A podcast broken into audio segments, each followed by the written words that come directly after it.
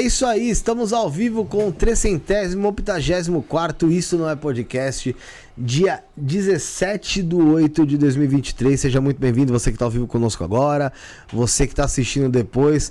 Estamos aqui com uma figura que já esteve aqui em, outras, em outra oportunidade, daqui a pouco eu vou, vou citá-lo. Antes, dar um abraço aqui no Rick, Henrique, que está conosco aqui nas câmeras, Rafael. Boa noite, deixa eu pegar o microfone aqui. Ah, é verdade, verdade.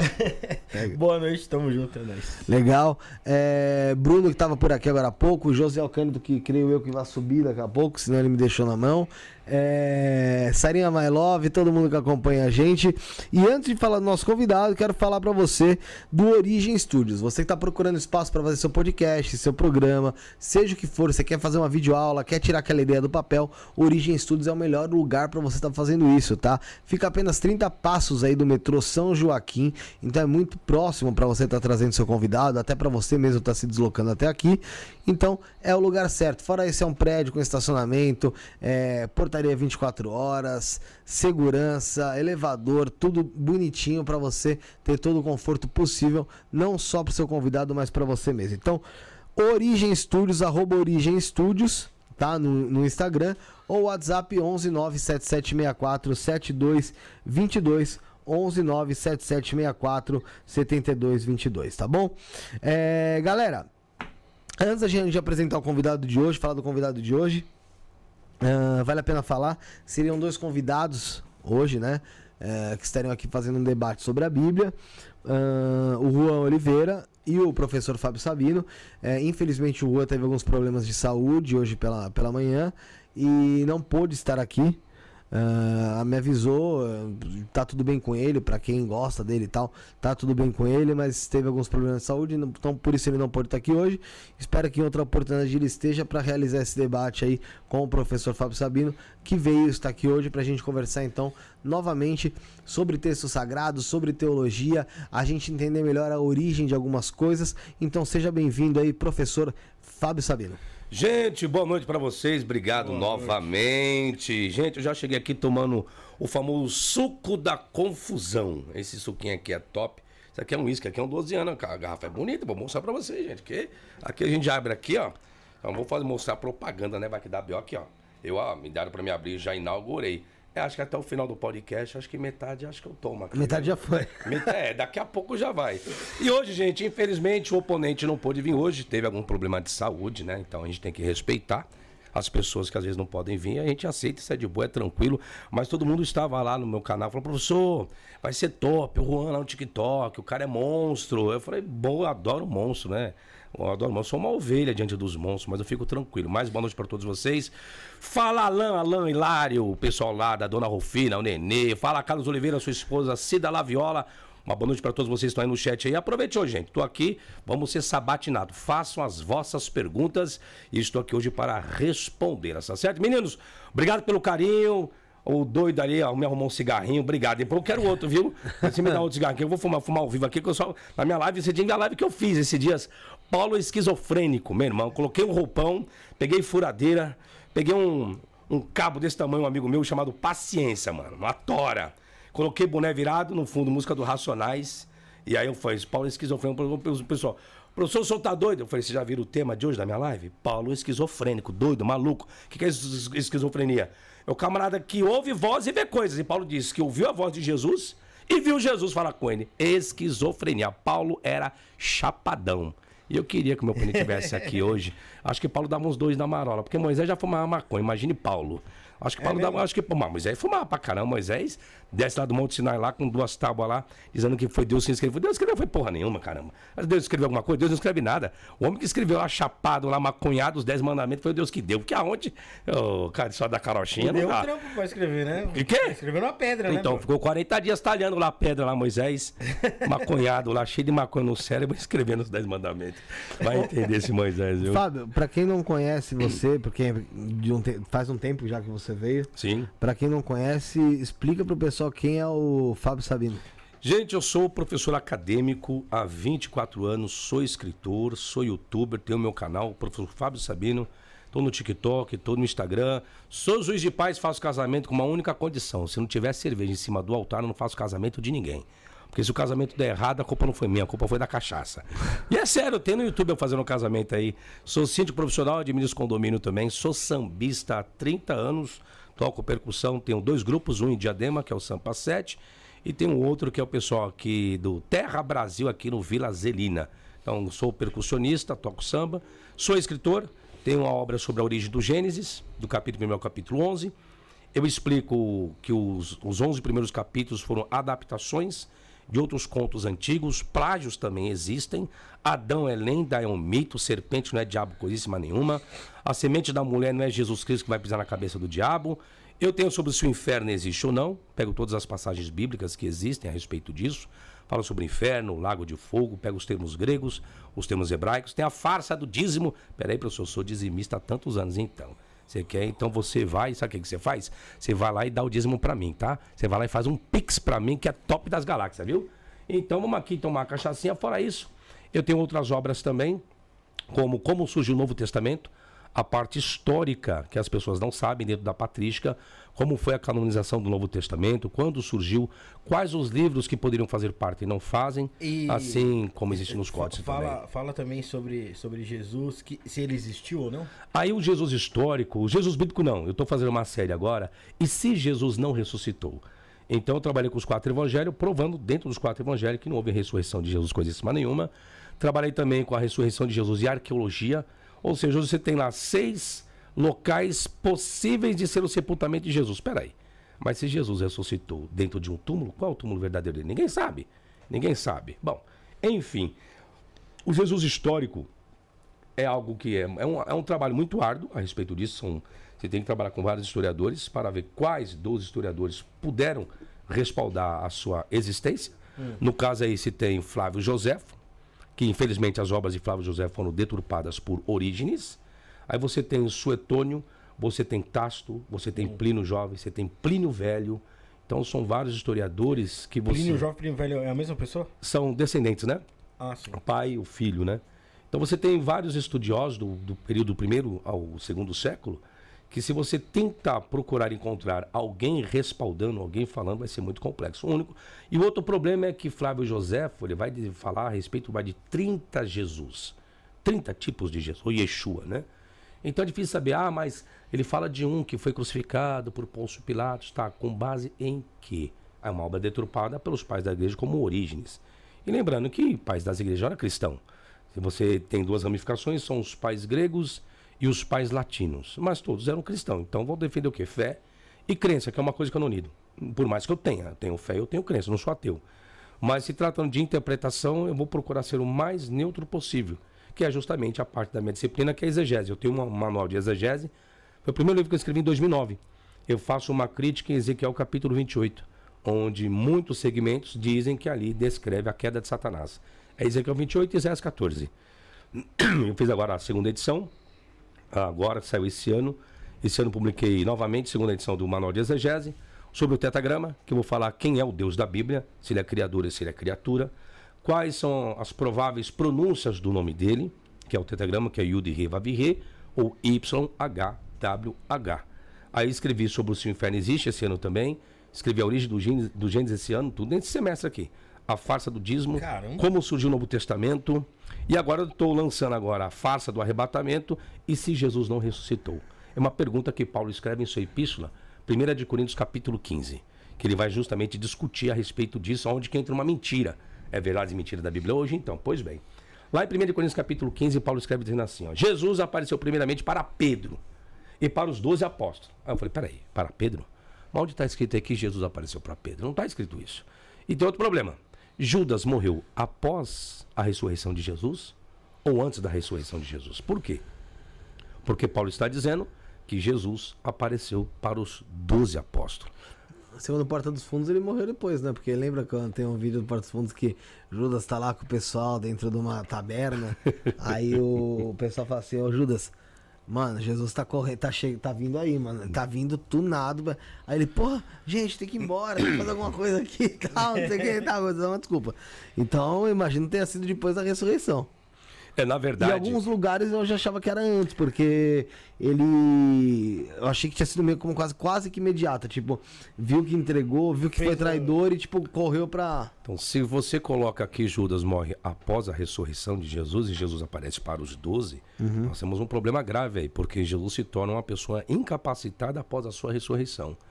Porque já que ele fez o que ele tinha que fazer, se Judas era um cumprimento da morte e a crucificação de Jesus, e Judas está vivo no ato da ressurreição de Jesus, Jesus tem contato com ele, porque Jesus não o perdoou, se ele tinha poder suficiente para tudo isso.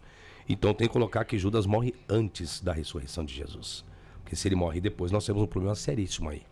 Mas em algum lugar fala que não, não houve perdão para Judas? Eu não sei. Não porque o texto ele diz apenas que quando ele vê no julgamento que realmente pegaram Jesus e Jesus é crucificado e não tinha como Jesus se livrar daquilo, diz que ele lança as moedas no templo e procura se, se tirar sua própria vida, né?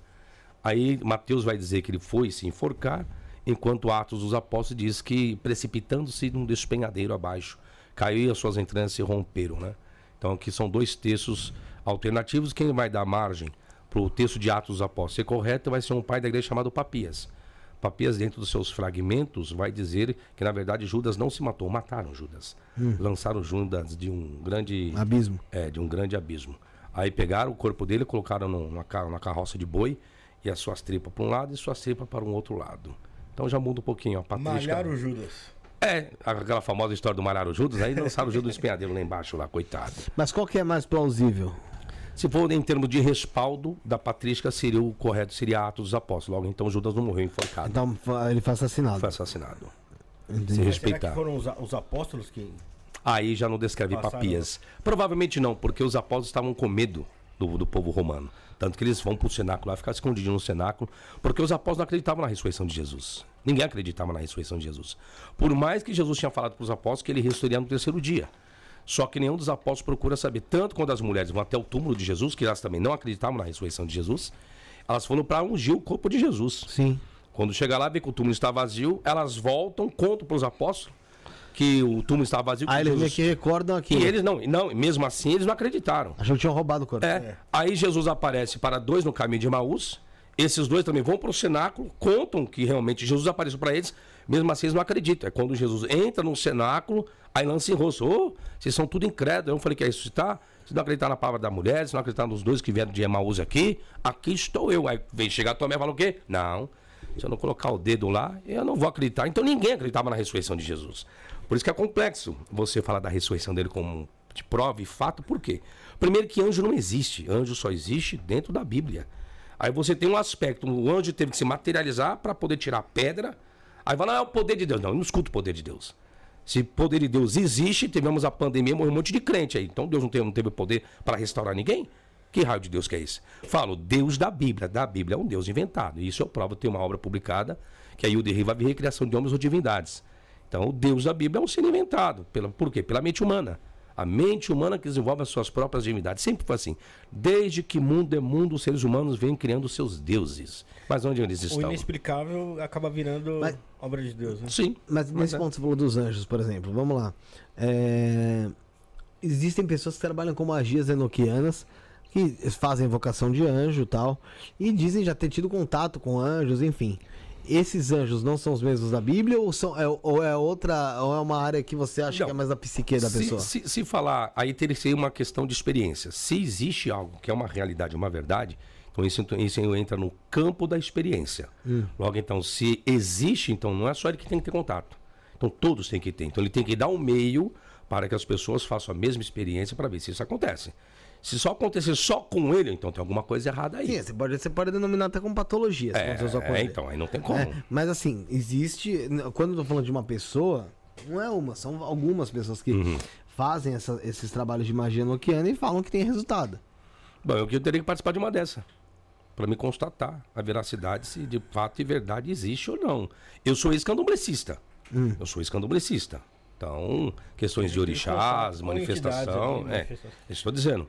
Pode ser uma questão vai, fenomenológica. Agora, é difícil. Tá. É difícil. É interessante, você falou que esse candomblessista. Como é que você enxerga, então, a- a- essa- essas outras vertentes? Um movimento. Um movimento que, o que eu vejo.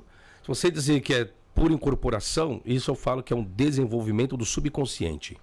O subconsciente, quando ele entra em atividade, dá a entender que parece que é, um- que é uma outra pessoa que esteja ali, que não seja você. Eu entro com meu subconsciente de atividade, aqui, ó.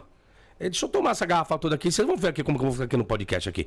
Minha voz vai mudar, daqui a pouco, ixi, ó, o professor tá possuído, incorporou, vai atrofiar a mão e vai falar que é o demônio. Não, não tem nada a ver, é o subconsciente atividade. Tanto que você não lembra depois. Né? Você dá um flash, dá um apagão, um minuto de apagão. Aí quando você acorda, você fala, puta, o que Você que já teve aconteceu? mediunidade, então? Nunca tive mediunidade. Nossa. Quando, quando eu era do candomblé, eu era o GAN. Eu tocava tabaco, era o GAN. O GAN só se eu fosse Yaú, né? Uhum. Se eu fosse Yaú, eu receberia entidades, mas no caso, né? Mas como era o GAN, nunca recebi. Mas agora, meu subconsciente já entrou em atividade várias vezes, várias. Amigos meus contavam, Fábio, tá fio, já filmaram. Fábio, olha o que, que você fez? Eu falei, eu? Isso aí não sou eu, não. Não, não era a minha consciência, era meu subconsciente em atividade. Então você não acredita em corporações? Não, não, não. Mas acredito subconsciente em atividade. Tá, você, você não se diz ateu, né? Não, não sou ateu. Então você, Pra quem não, lógico, você já falou e respondeu isso da outra vez, mas pra quem tá aqui, como é que você enxerga então esse, essa, essa, esse ponto da espiritualidade? Não vou nem falar de religião, porque Não, é assim, religião eu- hoje é, é complexo o abstratismo. Quando se fala de espiritualidade, espírito, abstratismo, poder, santidade, manifestação, sentir arrepios.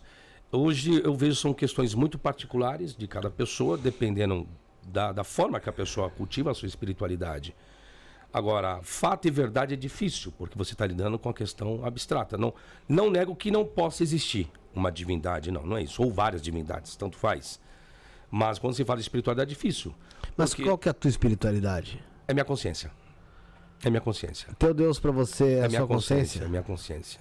Minha consciência é minha razão daquilo que observo do mundo fora. Mas você acredita que, que, que teve algo que foi criado por uma outra consciência externa?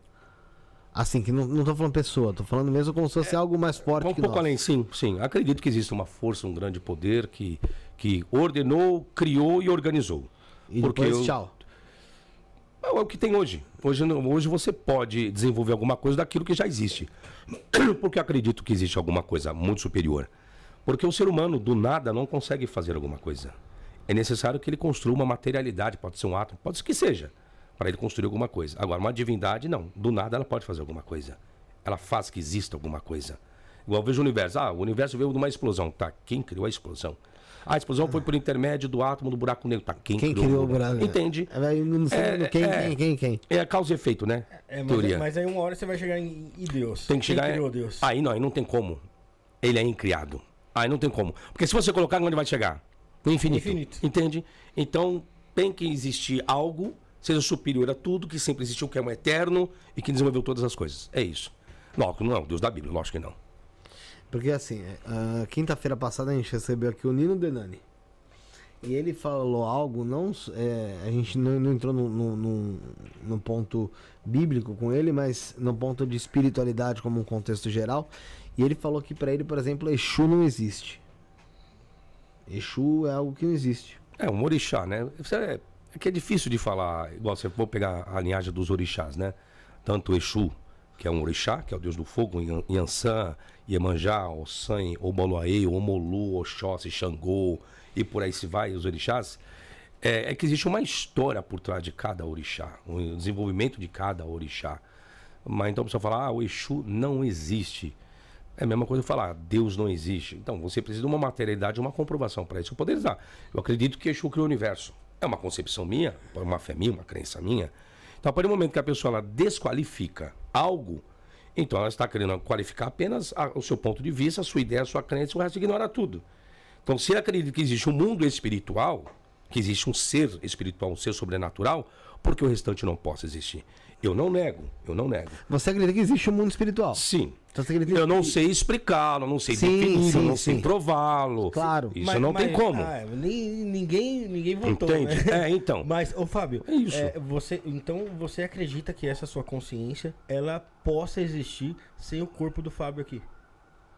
Minha consciência posso dizer sem meu corpo. Nunca parei para pensar nesse Certo, raciocínio. você está que na- você é, é- é o famoso espírito. Então, vamos lá. Eu já não acredito dessa forma. Por quê? Vou dizer. O que, que viria a ser a morte? Eu digo para as pessoas que nós morremos todos os dias. Como?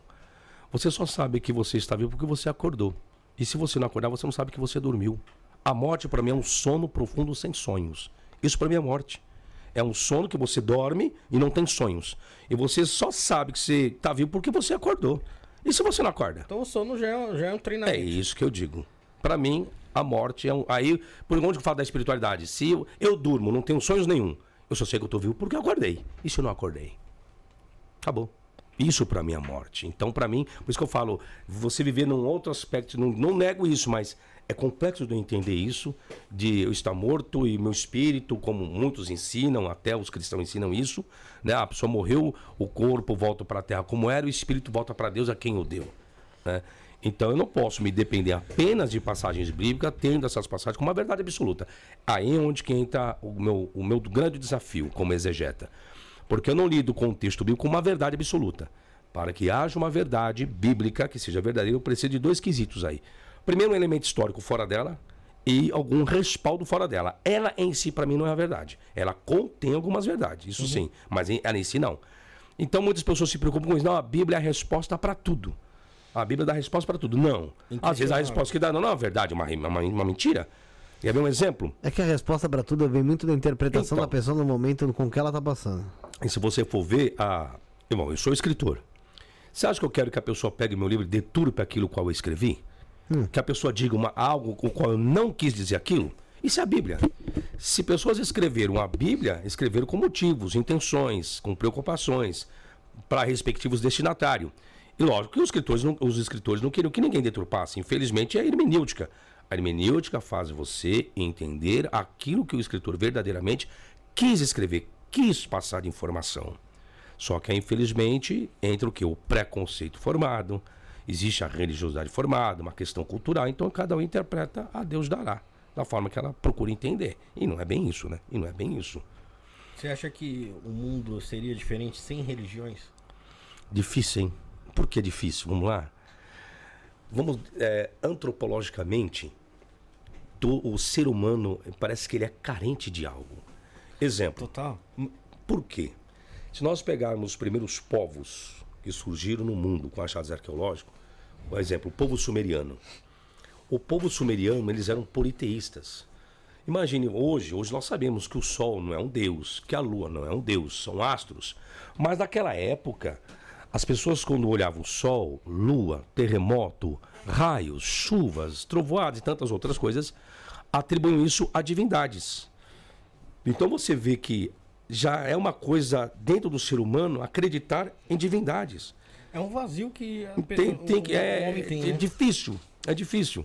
Lógico, depois se tornou as outras culturas. Ah, eu não sou polho, agora eu sou panta, igual os índios. Um exemplo. Antes dos índios terem contato com o homem branco, os índios não, não tinham nada, contato com nada. Eles desenvolveram a sua fé e crença. Eles desenvolveram. Sem ter contato com qualquer outra religião. Eles são pessoas religiosas. São tanto poli quanto panteísta. Então, como que isso surgiu? Então, isso é uma coisa que já existe dentro do ser humano. Ah, parece que existe uma necessidade, uma carência de acreditar no indivisível. E aí você atribui, ah, o peixe é um deus, ah, aquele pernilongo é um deus, a vaca é um deus, e assim sucessivamente. É uma carência, né? Uma carência da, da humanidade, parece. Sim, é, eu, eu, vejo que é algo para é, um, um, vazio que as pessoas têm e é muito fácil de se manipular. Sim. Ali, né? Porque é, a, o cara que está ali em cima da, da, da religião, independente da, de qual seja, ele vai ver um ponto ali que pode alienar uma massa, né? Uhum. Para movimentar aquilo ali a seu favor. Sei lá, eu. Sim. Tem, tem. É o que mais tem hoje. Boa noite, Henrique. E aí, Rafa? Tá bem? Fala. Fala, Henrique, meu patrão! Tamo junto, mandaram vir pra mesa. Ai, não, então acende, então acende o cigarro pra nós aí, por favor. Me falaram, me falaram que eu manjo nós da aí. Bíblia. Assim que é bom. Eu só não sei onde tá o cinzeiro. Cadê o cinzeiro? Só não vou sujar meu uísque aqui com cinza, eu vou ficar louco, hein? Já tomaram uísque com cinza de cigarro? Uísque com é? cinza? é perigoso isso aí? Hum, hum, isso é perigoso? Rapaz. Dá uma brisa que só Deus dá causa, viu? Ô, Fabio, é, meu, falando ali do, do Antigo Testamento ali, do, dos milagres de Deus ali que a gente viu ali, por exemplo, ali da abertura do Mar Vermelho. Quando a gente recebeu aqui o pastor César, eh, ele deu uma explicação aqui, falou que... César Cavalcante? É, exatamente. César Cavalcante? É esse mesmo. A rádio, não sei. Isso, esse aí. O carequinha lá. Corre de mim igual o capeta corre da cruz. viu, César? Viu, César Cavalcante? Tô esperando, viu? Você me convidar pra rádio, que até hoje você e o Curvinel já me ligaram, tá? E aí, quando era pra mim ir, o que, que aconteceu? Que vocês desmarcaram a minha ida até a rádio de vocês. Não tô entendendo. Tá igual a Rede TV. Já me ligaram umas 10 trocentas vezes perguntaram, mas o professor tá igual a igreja. Eu falei, nenhuma. Ai, professor, entrando no pai, a gente só atende crente. sei, sei o que, que é os crentes que vocês atendem, viu? Mas então, ele, ele falou aqui que tinham provas históricas que se abriu o Mar Vermelho. Oh, meu Jesus. Provas históricas. E eu queria que você falasse sobre isso. Não, meu filho, isso é, isso é maluquice. O César, César, você está esquizofrênico, tem que tomar remedinho, viu? Camarada, como fala, tem provas históricas. Quais? Ele deu as provas históricas? Falou que tinha carruagem no. Carruagem? Não, isso eu já fiz esse vídeo. Não, gente. Tava lá uma turba de carruagem, acharam duas rodas antigas, né, daquele período, e foi um exército todo. Rapaz. Não sei, eu não sei. Só achou a roda e os ossos não encontraram, não? Porque veja bem, segundo o texto bíblico, só tinha a carroça. E o povo foi pra onde então, os soldados? Aí encontrou a roda, não foi? E cadê os ossos dos soldados? Não encontraram? Interessante isso, né? Comeu, ah, o tubarão comeu os ossos, né? Nem dos cavalos, Nossa, é, nada. né? Não, não encontrou. Não. Tubarão, não, não, é um cadê? rio, porque o mar, o mar vermelho não é um mar, é um rio, né? Não, pelo amor de Deus. Vamos ser sensatos. Eu falo, tem gente, olha. É por isso que eu falo, quando entra em fé e crença, não, eu tenho comprovação. Que comprovação você tem, meu filho?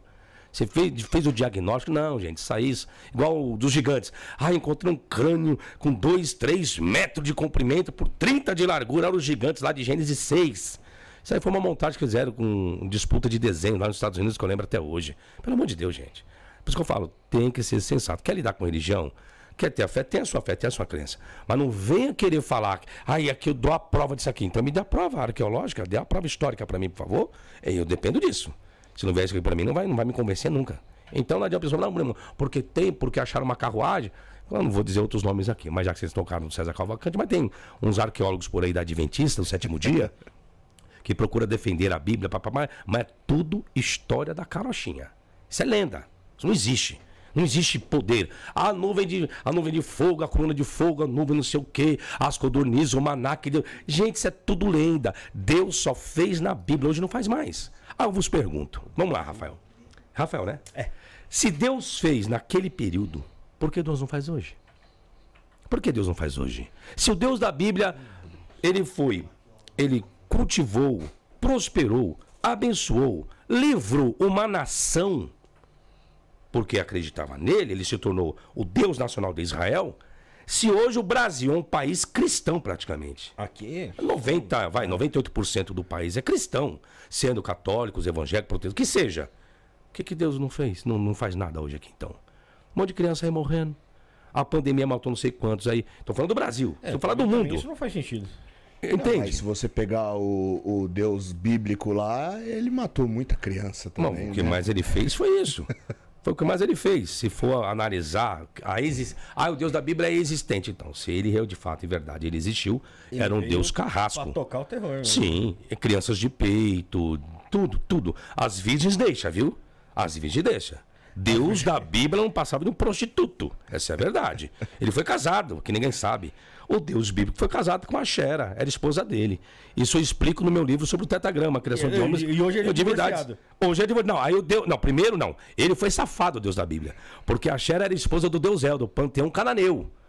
E o Deus tetagrama, que está na Bíblia, que é o que defende os judeus verdadeiros da Bíblia, que é o tetagrama, aí ele foi e pegou a Xera. Está lá em Deuteronômio capítulo 32 e 33, me fala a memória, isso no meu livro, eu explico em hebraico, está lá. O nome dela aparece várias vezes.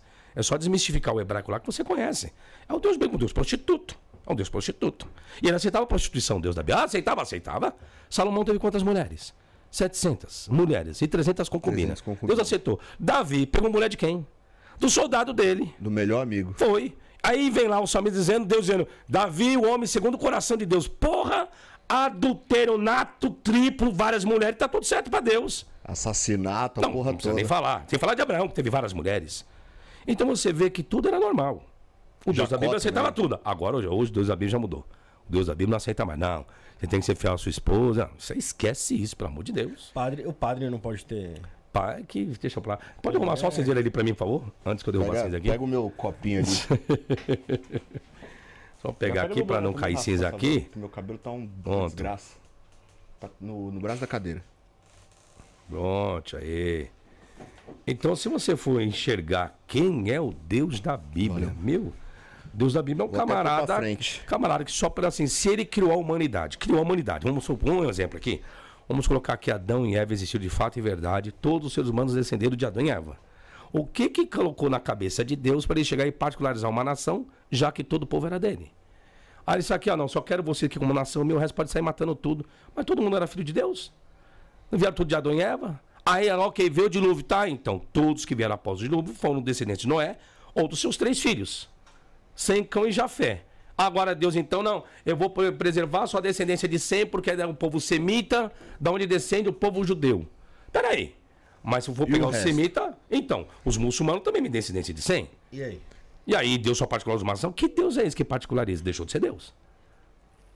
Aí vem escrito: pessoal o negócio. Deus amou o mundo de tal maneira que deu o seu filho unigênito para, que, todo aquele que nele crê não pereça, mas tenha vida eterna. Para que mundo é esse que Deus amou?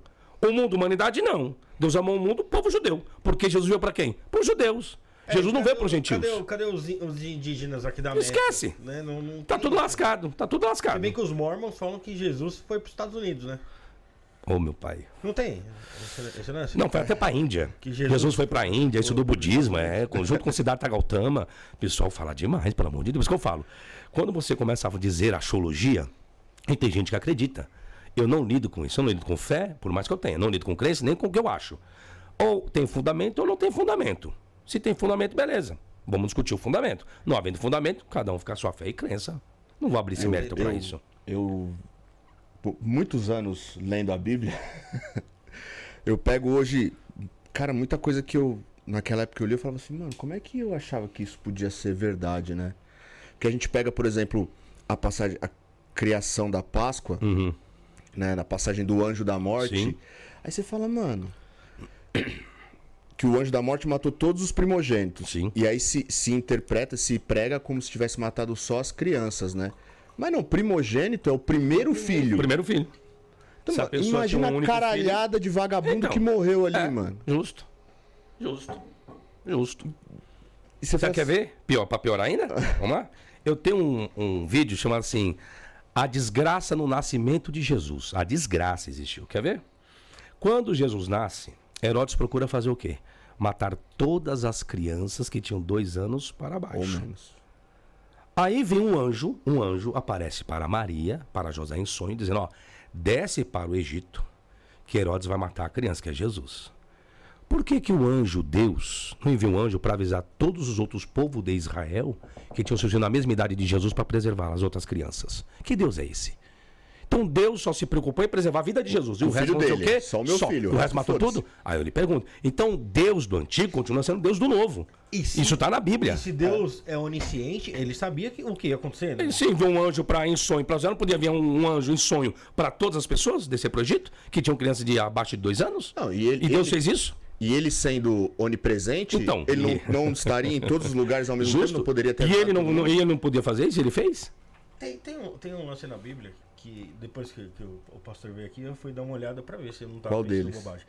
O, o pastor César. É que sobre Deus ter se arrependido de ter criado seres humanos, que estaria na, em Gênesis. né? Uhum.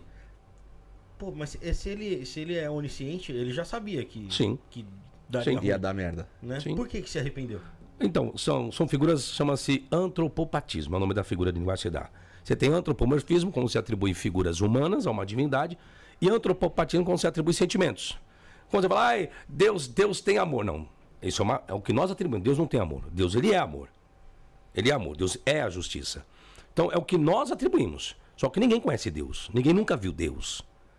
São nós que criamos essa linguagem. Moisés viu as costas. Nunca, isso aí também não existe. Moisés, Moisés nem existia, existiu Moisés. Moisés é lenda também. Moisés não passa de uma lenda. Já onde começa a lenda de Moisés? No seu próprio.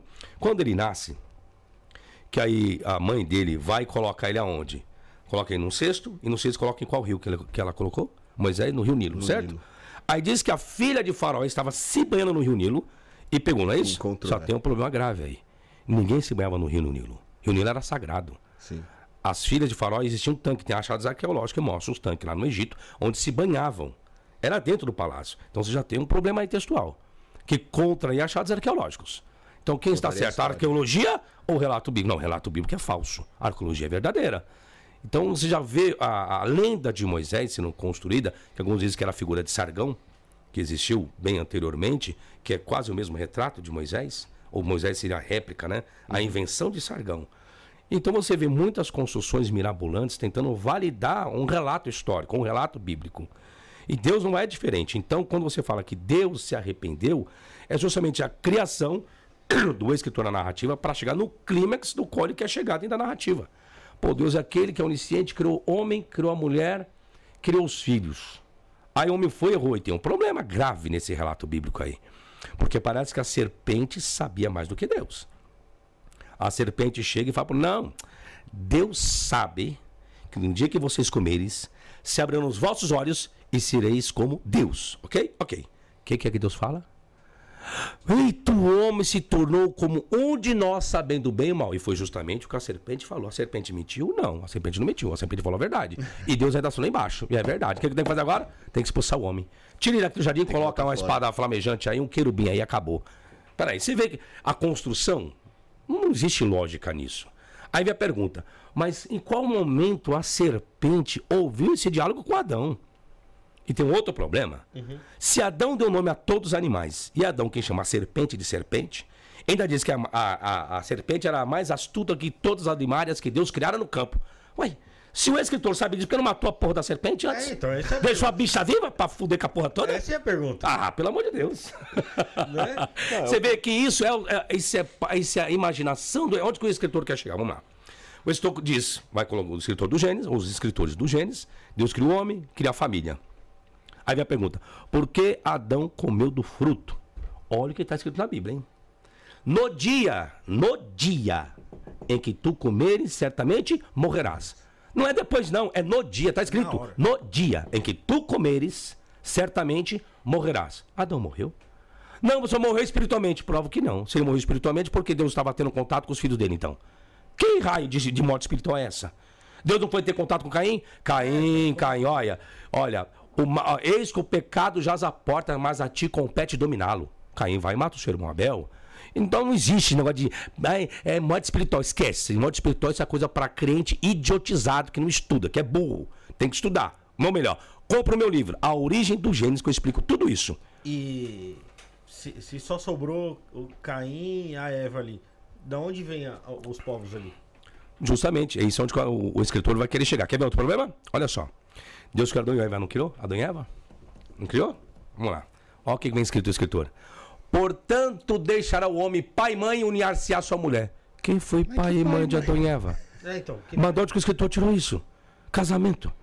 Ué, o que já está lá no capítulo lá de Gênesis, capítulo 3, quando Deus cria Eva, que Adão fala, esta é agora ossos dos meus ossos e carne da minha carne. Porque a outra não era? É onde surgiu a teoria de Lilith. A Lilith entrou justamente nessa lacuna desse versículo, dessa preposição. Esta é agora ossos dos meus ossos e carne da minha carne. Aí surgiu, pelos que tinha talmudistas, era? a Lilith, né? Que vem de lá, a escuridão, que era a esposa de Samael, segundo o relato talmu- talmúdico, não, midrástico. É um midrash que vem Lilith, que ela era esposa de Samael. Aí Deus condena a Lilith por ter atrapalhado a vida, por ter traído Adão. Com Samuel seria o diabo, vamos colocar dessa forma. Ela foge lá para o Mar Vermelho, aí três anjos vão buscá-la. Sanvi, Sansanvi e Sanmagelef. Vão buscá-la e Adão não quer mais. Aí aí Adão fica triste, Deus dá um sono profundo de Adão e dá conselho de Adão, cria Eva. Aí fala, não, agora sim. É só os meus ossos, carne da minha carne e Deus. Portanto, deixará o meu pai e mãe unir-se à sua mulher. Então você, quando pega esse relato bíblico, você vê que o escritor ele está num período escrevendo essa narrativa quando existe um enlace conjugal. Quando ele sabe o que é deixar pai e mãe. E se você for pegar quanto é que o povo israelita deixava pai e mãe, seus pais, para conviver, aí é no período de Ruth, lá de Boaz, de Davi, daquele período. Ali que surge, porque até então Moisés vai morar com quem? Vai morar com seu sogro. Sogro. Com Jetro, vai morar lá com seu sogro. Jacó mesmo vai morar com. Vai morar, era tio, o- com e filho, justamente. alguma Então coisa você vê que é uma narrativa escrita pós, pós, Depois, pós- né? depois.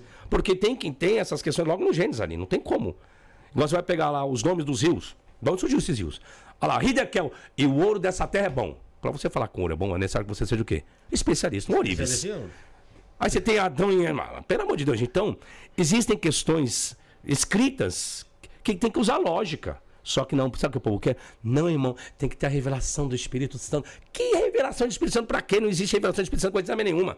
Coisíssima nenhuma. Eu provo. Qualquer um, pode vir aqui no podcast aqui, ó. Vem aqui no podcast aqui, entra ao vivo aí pra você ver. Coloca o link aí, coloca o link aí pra entrar ao vivo pra vocês verem. Onde que tem? Não, isso aí não existe. Eu remoto. Isso é questão de crença e fé. Não é questão de fundamento. Não tem como. E a Bíblia que ela já é tão cheia de, de contradição dentro dela mesmo, por exemplo, que o Rafael citou o pastor falando que Deus se arrependeu. Mais pra frente, a- na Bíblia mesmo diz que Deus não não, Não é homem para para que minta, minta, nem filho do homem para que se arrependa. Então, tipo, mano, como que lá no começo Uma ele se arrependeu? É a linguagem humana. no- É a linguagem humana. Entende? E aí, além de tudo isso, você tem hoje em dia pessoas usando fragmentos dessas coisas que já são extremamente contraditórias e controversas dentro dela mesma para justificar os seus preconceitos e a sua, a sua própria Sim. crença, tá ligado? Que nem é, é, o pecado, por exemplo. Você, você- pega dentro da própria Bíblia ali e baseado, isso eu falo já há muitos anos, desde a época que eu era crente. O cristianismo, se você é cristão, a sua vida é baseado em Cristo, nos Sim. quatro evangelhos. Sim. Dentro dos quatro evangelhos não tem uma citação de pecado. Pra falar tal coisa é pecado. Uhum. Não tem tem exemplo. nem um. Você quer ver um, um problema maior agora? Quer ver? O problema é o, na- o tal do nascimento original, né? Que o pecado nasce quando? Vamos lá. Qual é a, o que as pessoas ensinam? E vou provar que isso é mentira, quer ver? Qual a maior consequência do pecado? É a morte. A morte. Ok? Aí tem um problema. Elias então não tinha pecado, e nem Enoque tinha pecado, porque eles não provaram a morte. Não morreram. Então Deus é injusto. E Deus é injusto. Então não tinha um pecado? Tá errado isso. Então você já começa por aí, se você for pegar a Bíblia ao pé da letra e dizer que tudo que ali está escrito é a verdade, os personagens existiram, tudo ali é real, então nós teremos seríssimos problemas. Nós teremos várias contradições. E nós já temos aí, tem um outro problema, quer ver? A consequência do pecado é a morte. Aí eu pergunto, quantas vezes o ser humano tem que morrer? Quantas vezes o ser humano tem que morrer? No sentido literal da palavra. Fisicamente. Uma vez? Olha o que, que o escritor de Hebreus vai dizer. Ao homem está ordenado morrer uma só vez, vindo após isso o juízo. Quantas vezes Lázaro morreu? Duas. Então tem coisa errada aí. Não, e outra, é, falando do, do- Ainda trazendo sobre é, Elias e, e Enoque. É, a Bíblia fala que o único que passou por esse mundo que não pecou foi Jesus. Depois, lá na frente, né? E Jesus morreu. Mas Elias e Enoque não morreram. É, então. Aí Não tem outro problema. Aí tem outro problema. O que, que Paulo vai escrever. Jesus é a primícia dos que dormem. Ou seja, Jesus é o primeiro que ressuscitou. Tem coisa errada. No ato da crucificação de Jesus, quando Jesus entrega o seu espírito, Mateus capítulo 27, os corpos dos santos saem do sepulcro e ressuscitam. Então Jesus não pode ser a primícia dos que dormem. Porque antes de Jesus ressuscitou Lázaro, a filha da viúva, a filha de Jairo. É. E aí Paulo, aí tem, Paulo tem um outro problema. Porque Paulo diz que se Jesus não ressuscitou, vós ainda ficassem em vossos pecados. Só que em nenhum momento Jesus ensinou que o perdão de pecados não foi por Jesus ter ressuscitado, mas por Jesus ter morrido. É. Só que Paulo vai mudar. Essa é minha live de amanhã no meu canal. Preparei hoje esse conteúdo. Ô, Fabio, na, na Bíblia, meu, tem, tem diversos pontos controversos aí. Mas o que, que você vê de coerente que faz sentido pra você ali? Que você- O que existe historicamente fora dela comprovado. Quer ver exemplos? Vai falar de cidades, locais, aí sim. Aí você vai lá, você vê que existe isso. aí sim. faz- Isso é uma verdade, porque você tem um ponto histórico, um ponto arqueológico ali na Bíblia, você vai pesquisar e de fato é verdade, existe isso. Aí, então isso para mim é claro. Aonde está o problema? Quer ver um dos problemas existentes? A Bíblia diz que o povo de Israel ficou 430 anos no Egito. E José foi governador do Egito. Aí você vai lá no Egito hoje, me conta lá uma inscrição de um povo que ficou lá 430 anos. Pô. As pirâmides estão lá. A Bíblia fala das pirâmides? Não. Kelps, Kefri, Miquerinos. Acho que a maior, se não me tem 75 metros de altura, parece. Não sei se é Kelps. Mas você tem as três grandes pirâmides ali. Tá na Bíblia isso? Não. Mas é daquele período. Aí se José foi um príncipe do Egito, então teria que ter um registro escrito em hieróglifo, o que raio que seja. Lá. Que para piorar ainda, Moisés foi o quê? Dentro do Egito. Não foi um príncipe também, Moisés? Moisés foi criado como irmão do faraó. Então, me acha as inscrições lá. E não tem nenhum Não, registro não. Ah, o papiro de Epuer. Ah, papiro de Epuer vai falar das 10 pragas. Esquece. Tem um arqueólogo que fez isso aí e derru- derrubei. Já tá lá. Peguei o próprio papiro de Epuer em hieroglífico, decifrei bonitinho. Eu não, né? Tem as gramáticas, tem os livros, né? Tem os gramáticos e tal. Então depende dos acadêmicos. E eu falei, não, meu amigo, tá errado. Você tá colocando aqui, não é bem isso aqui, não. Ou seja, quando entra a fé, a crença pra provar, não, irmão, é isso aqui. Ei, calma. Não é bem isso aí, não, filho. Calma, vamos, vamos lá analisar. Esse ponto que você colocou aqui, ó, esse hieroglifo tá errado, viu aqui, ó. Champollion tá dizendo aqui, ó. Gardner, o Essa maior egiptólogo. é o maior egiptólogo, Gardner. O maior egiptólogo que existiu na história, fora Champollion. Falei, tá aqui, tá errado isso aqui, não pode. Aí você não encontra um registro sequer, nem de José lá, nem de Moisés também. Um povo que for. Gente, gente, não é quatro dias, não, gente. Gente, vocês têm noção do que é 430 anos um povo dentro de uma nação? Ah, pelo amor de Deus. Aí, aí o povo vem falar, não, é porque Deus abriu uma vermelho, ai, a carruagem dos cavaleiros de farofa, tudo uma vermelha. Aí encontrou uma roda, aí diz que é comprovação histórica. Só? Ah, isso aí é conversa pra doido dormir. Eu não caio nessa, eu não caio nessa. Pelo amor de Deus. É, tem um superchat aqui, o Vieira mandou um superchat pra gente fazer uma pergunta. O que você acha do cristianismo agnóstico? É, gnóstico, desculpa. Gnosticismo, na verdade, o gnosticismo ele foi muito forte com Marcião. Marcião, tanto que para Marcião, dentro de uma oralidade, ele tinha apenas o evangelho de Lucas. Era um grande gnóstico, Marcião. Tanto que Marcião, vou dizer uma coisa aqui para vocês agora, viu, crentes, tá? É, o evangelho de Lucas, se você pegar hoje o evangelho de Lucas, ele não procura lidar com questões da lei judaica. Não vai lidar com divórcio, não é, não é perfil. Por quê? Porque diz que o evangelho que você tem hoje nas Bíblias de Lucas vem de Marcião, porque Marcião procurou tirar tudo que era questões da lei judaica do evangelho de Lucas, vamos dizer assim.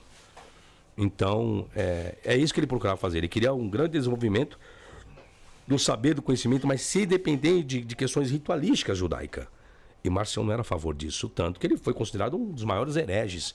Mas eu não, hoje eu não vejo o Marcião, um pai da igreja, como um dos maiores hereges, não. Eu vejo, se você quer falar de cristianismo, você tem que ter a essência do cristianismo. O que é a essência do cristianismo? É a lei? Não. Por mais que Jesus depreciou algumas leis. Por mais que Jesus nasceu dentro de uma lei judaica, dentro de um rudimento judaico, mas nem todas as leis judaicas Jesus concordava. Então Marcião pegou esse ponto de vista do que Jesus não concordava e ele procurou tirar fora. Isso é errado? Não. Exemplo, o dízimo é lei judaica. É lei judaica. Agora, ah, não, não porque o dízimo está no Novo Testamento. Tá, porque existe templo judaico. Tirou, acabou o templo judaico, tem dízimo? Não. Por isso que eu escrevi um livro, A Farsa do Dízimo. E o assalariado não pagava dízimo, não, viu? Ah, Era só os empresários, tá? Era só empresário, viu? Hoje é o contrário. É, Hoje é os pobres que dão o dízimo. Empresário que se lasca. O empresário vai dar. O empresário ganha milhões. Quer? Vou dar 100 milhões pra igreja? Já pensou? Aí, se eu fosse pastor de igreja, eu queria, queria lógico, né? Queria esse eu não sou besta, eu não sou burro. Então existe uma. E Marcião procurou fazer isso. Marcião viu que a, a essência do cristianismo não tinha nada a ver com o judaísmo. Paulo, assim, quem planta o cristianismo, na verdade é Paulo, não são os apóstolos, não. Porque quando chega em Jerusalém, tem um momento que vem Paulo e Barnabé de Antioquia, e eles perguntam para. Chega até Tiago, Pedro e João em Jerusalém. E falou, ó, o pessoal lá, nossa, os gentios estão tão, tão seguindo o cristianismo. E, mas e aí, o que, que vai acontecer? Aí os apóstolos, não, falem, escreva, escreva a carta aí, Tiago. Tiago, tem uma carta aí, fala para eles se absterem da carne sufocada, do sangue e da prostituição. O que, que é isso? O rudimento judaico. Os apóstolos não montaram o cristianismo. Os apóstolos ainda viviam dentro do judaísmo. É onde Paulo se revolta. É porque não existia cristianismo ali, né? Entende? E é Paulo que vai criar o cristianismo. E as primeiras pessoas chamadas de cristão foi aonde? Em Antioquia. A primeira chamada de cristão foi Antioquia. É Paulo quem implanta o cristianismo. Aí piorou. Porque Paulo, para implantar o cristianismo, o que, que Paulo tem que se tornar? Um apóstolo. E Paulo se autodenomina de apóstolo. Os apóstolos não selecionaram Paulo como apóstolo, selecionaram Matias. Paulo não fazia parte, só que Paulo faz o quê? Paulo chega lá para a igreja de Corinto, 1 Coríntios capítulo 9. Se eu não sou apóstolo para os demais, contanto eu sou para vós. Porque vós, ó igreja de Corinto, sois o selo do meu apostolado. Paulo, ele se intitula apóstolo. Olha o que Paulo vai escrever para a igreja aos Gálatas. Jesus e o Deus Pai me constituiu. Apóstolo, pregador e mestre. Paulo dizendo. Sabe o que Jesus falou lá em Mateus para os discípulos? Não quereis vos chamar de mestre, e ninguém aceitais que vos chame de mestre, porque mestre é um só. Aí quem vem quem? Paulinho, lá em Gálatas. Jesus me escolheu e me colocou como mestre também. Sou mestre. Aí eu pergunto, sou- quem tá certo? É Paulo ou é Jesus? Eu sou pi. que, é isso, que é o que eu falei do negócio do cristianismo agora, que pra mim é, é, é- Porra, é totalmente contraditório, velho. É cristianismo, não é Paulinismo. paulinismo. Igual você falou, os quatro evangelhos. A essência para um verdadeiro cristão, eu já tenho esse vídeo. Você quer ser um autêntico cristão? Eu só falo, já falei, uma, vou falar a última vez aqui. Você diz que você é um cristão? não- Eu sei que vocês estão me chamando de herege, não estou nem vendo aqui o chat aqui. Pode me chamar de herege, endemoniado, o que vocês quiserem. Mas eu vos provo que nenhum de vocês que dizem ser cristão, vocês são. Sabe por quê? Porque nenhum de vocês consegue cumprir primeiro o sermão da montanha. Cumpre o sermão da montanha para mim. Quer ser cristão? Cumpre o sermão da montanha. Por isso que eu deixei de ser O que é cristão. o que é o sermão da montanha? Meu irmão. Se alguém te dá uma face, vira outra. outra. Se alguém te mandar dar uma levarem a milha de duas. Se alguém te virar a capa de duas. Seja cristão. Tem gente passando fome dentro da sua igreja. Você sabe, tem condições, não faz porcaria nenhuma. Você é um hipócrita. Um hipócrita, um fariseu. Isso é, esse é perfil de fariseu, de Sabia? hipócrita. Nesse ponto, eu discordo, porque ser cristão é uma coisa, ser Cristo é outra. Não. A atitude de cristão é seguir o sermão da montanha. Bem-aventurado. Você, você, acredita, você acreditar e ter Cristo como caminho é uma coisa. Você ser o Cristo da tua, tua Não, mas você não tem que ser o é Cristo. outra. Você não tem que ser o Cristo. Ele não mandou? Bem-aventurado? Bem-aventurado o quê? Bem-aventurado o quê? Bem-aventurado se você fizer isso. Isso é a essência de cristão. Ser cristão é isso. O que, que Paulo falou? Eu, cara. Vamos lá, vamos lá. é- Peraí, é vamos o lá. amor, quer não ver, é- menti- não, quer ver você- mentira de Paulo? é, Quer ver vamos- mentira de Paulo? Ó, Paulo. Pa- Vai falar, Desculpa. Paulo bateu no peito e falou assim: Eu carrego no meu corpo as marcas de Cristo. Mentiroso. Deixa eu fazer uma pergunta: Jesus perdoou ou não? Jesus perdoou pessoas? Perdoa? Perdoou. Vamos pegar um texto, não é bem atestado, mas só como exemplo. A mulher adúltera. Quem não tem pecado, que atire a primeira pedra, certo? Jesus só saiu perdoando, não foi isso? Foi. E Paulo perdoou? Não. Primeira, segunda de Coríntios. Um menino estava tendo relações com a sua madrasta. Olha o que, que Paulo.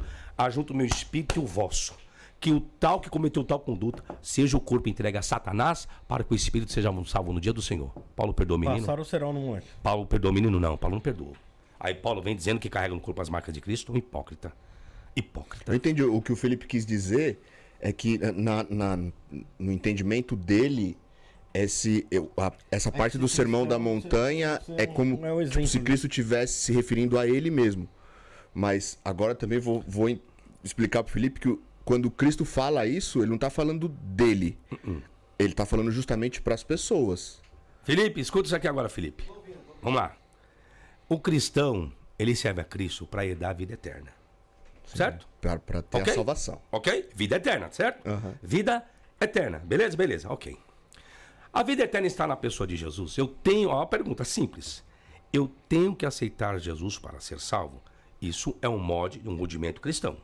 Paulo ensinou isso. Sim. Se com tua boca confessares e no teu coração creres que Jesus ressuscitou dos mortos, serás salvo. Pois bem, onde que entrou o tal do apelo nas igrejas, né? Isso. Mas vamos voltar um pouquinho antes, vamos ver quem está certo, se é Paulo ou se é Jesus.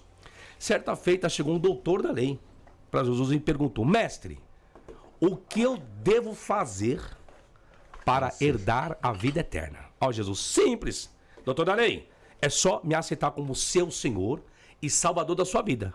Foi isso que Jesus respondeu? Não, não foi isso que Jesus respondeu. Ó, Jesus, o que está escrito na lei, como você interpreta? Agora eu vou entrar, viu, Felipe? Amarás o Senhor teu Deus de todo o teu coração, de toda a tua alma, de todo o teu entendimento e o teu próximo como a si mesmo. Isso é a essência do cristianismo. Aí eu pergunto: quem o cristão hoje diz amar a Deus, mas ama o próximo como ele mesmo? Não.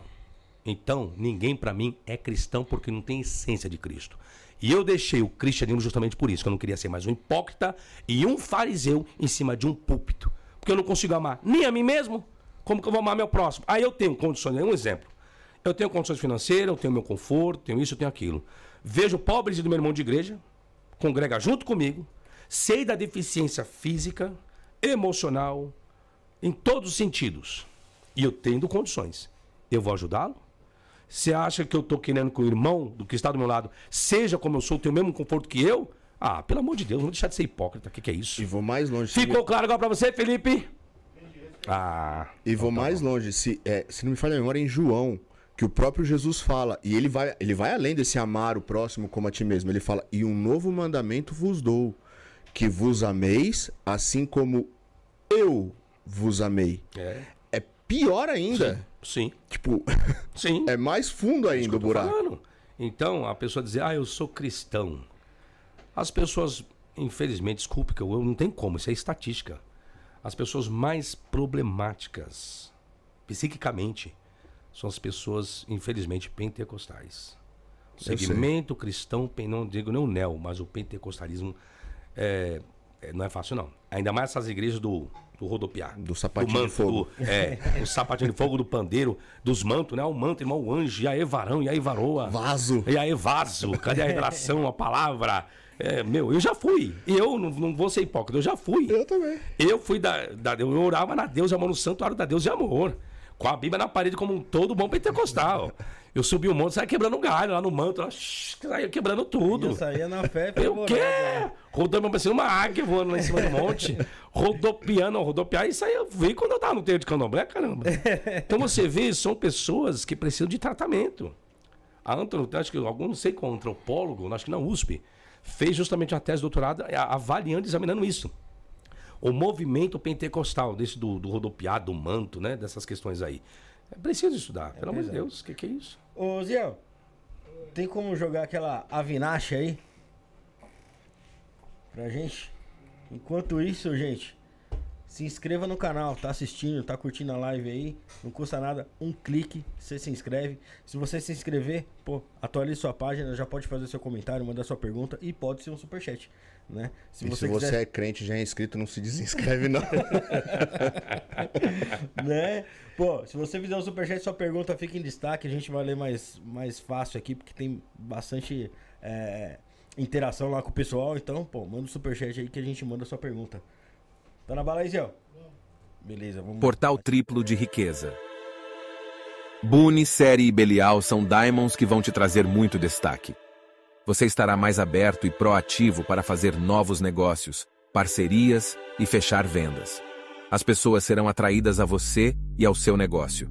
Você aproveitará o fluxo de movimentação que os diamonds e suas legiões farão na sua vida, e o resultado será sucesso e riqueza. Boone promove riqueza e destaque. Série promove abundância material e agilidade. Belial promove status e ascensão financeira. Rito coletivo, 300 reais. Firmado por 30 dias e um pedido. Rito individual, 1.500 reais. Ficará firmado por seis meses com até seis pedidos. Pagamento por Pix ou cartão de crédito direto pelo site temploavinash.com.br barra loja. Templo Avinash. Templo de Dianos, Lilith, Kimbanda e Goé. É, gente, e também tem um, lança- um lançamento exclusivo aqui do Templo Avinash. É o anel 3 pentagrama em prata maciça ou em prata banhada a ouro 18 quilates. É, é exclusivo da coleção Avinash. O anel é consagrado pela mestra Avinash, pelo mestre Caveira, a Lúcifer, Beuzebu e Astarote. Eita, o crente já tá rodopiando. Sangue de Jesus tem poder. Ele é conjurado para a proteção da egrégora e atração de riqueza. Top. né? Recusa imitações. O anel 3 pentagrama, ele tem a marca Avinash aqui, ó. Tem a marca Avinash aqui em seu interior. É uma joia de lei para a vida toda. E, ó, quem quiser comprar lá tem é, cupom para ter desconto, hein? Aí, ó. O cupom é Isto Não É. Isto não é. Usando esse cupom lá no www.avinash.com.br, você tem 5% de descontos. Então, meu, ó, mete bronca lá. E também tem, ó, ó, o, o- As as medalhinhas. medalhas aqui do, de Lilith e de Lucifer, também Olha que top. conjuradas. Bacana, em prata, material top. Mano, esse anel é aí, ó. sensacional, velho. É lindão. Dá uma olhada aí. Se entrar no meu dedo. Pra quem Rapaz! Olha! Certinho, justinho. Depois você me fala o preço? Opa, eu, que eu vou fazer vamos, um vamos pix. entrar lá, ó. Ó, vou fazer um pix. Ó, tá top, não. Tá caindo não. ó. É que esse aí não tá consagrado. Você pedir lá, tá consagrado. Eu já lá. consagro agora. Ô Sabino, como é que você vê símbolos como o pentagrama, esse tipo de. Rapaz, símbolos. É. Símbolos. Invenções humanas. Símbolos bonitos, igual o pentagrama. Me fala a memória que é o nome de Davi. Mas a- o, o que a É, o Davi é o Hexa. acreditam ali, elas, É o elas Hexa, né? trazem Desculpa. ali uma egrégora de fé ali que você acha que pode Eu, movimentar. eu, não, eu acho que é é de fé de cada um, né? Crença de cada um.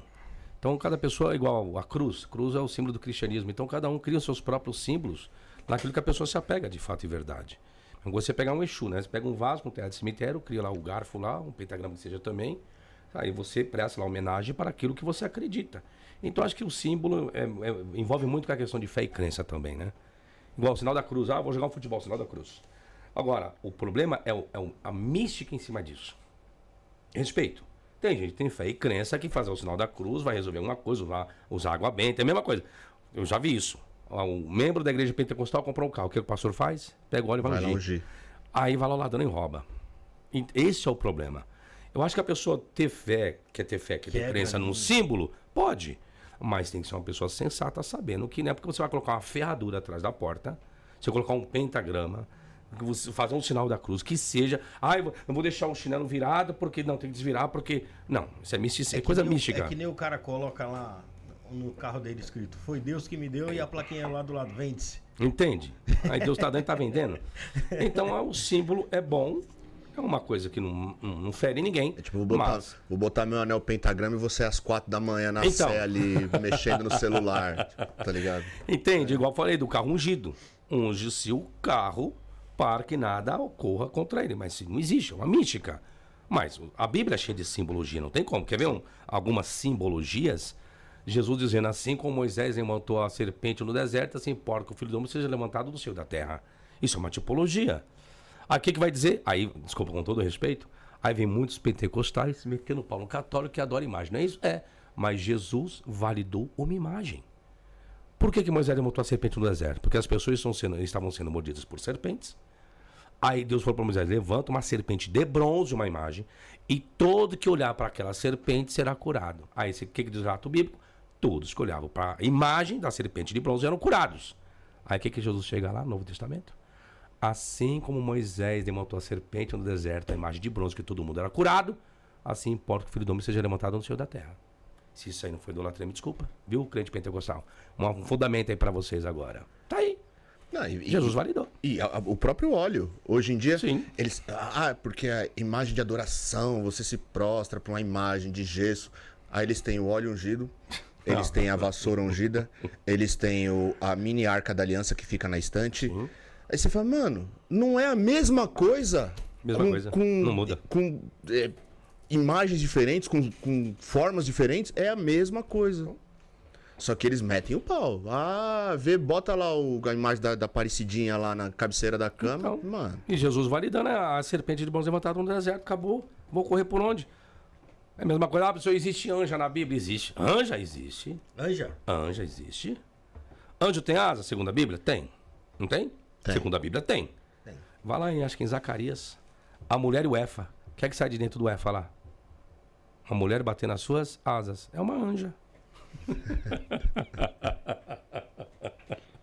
Já viu mulher bater asa? É, não, asa, asa Já viu mulher ter asa? Tá escrito na Bíblia aí. Vai lá em Zacarias pra você ver. Chama-se a mulher e o Efa. Vai lá ler. Se existe anjo, existe anjo. Tá aí a prova aí. Só lê aí. Agora, se você me falar que uma mulher tem asas pra voar. E a, e a arca de Noé, ô, ô, Fabiano, como é que você vê negócio da arca de Noé? Jesus. Porque A arca de Noé. Vou até todo- fumar um cigarro todo- da Amazon aqui, meu parceiro. todos os animais ali dentro da arca. Couberam? Pô, Então, como é que couberam? Vamos lá, animais? vamos lá. É que Tem, um- tem um professor, não vou dizer o nome dele aqui, mas eu, eu escrevi um livro, um livro sobre a origem do Gênesis, do capítulo 1 ao capítulo 11. E esse professor ensinou que a arca existiu, de fato e verdade. Ele quis falar a respeito de espécies de animais. Ele falou que não, que estava só a espécie primária de um animal. Não são as outras espécies que originam-se daquela única espécie. ou seja, não tinha todos os espécies de macaco, tinha só um. Isso, um. Daquele um deram origem às outras espécies. Foi o raciocínio dele. Um raciocínio até que interessante. Só que cientificamente isso não deu muito certo. Aí eu quebrei a tese dele. Aí ele falou que houve a oportunidade e a facilidade de colocar os animais dentro da arca, porque não foram animais adultos, e sim crianças. Filhotes. Filhotes. Aí eu quebrei a tese dele. Falei, deixa eu lhe fazer uma pergunta. Então, para que você coloque animais filhotes, olha só, é necessário que os animais não fossem selvagens, fossem todos domados. Como que uma mãe permite que alguém pegue o seu filhote? Como que Noé conseguiu colocar um casal de cada animal filhote dentro da arca, do jeito que esse camarada colocou, sem estar morto?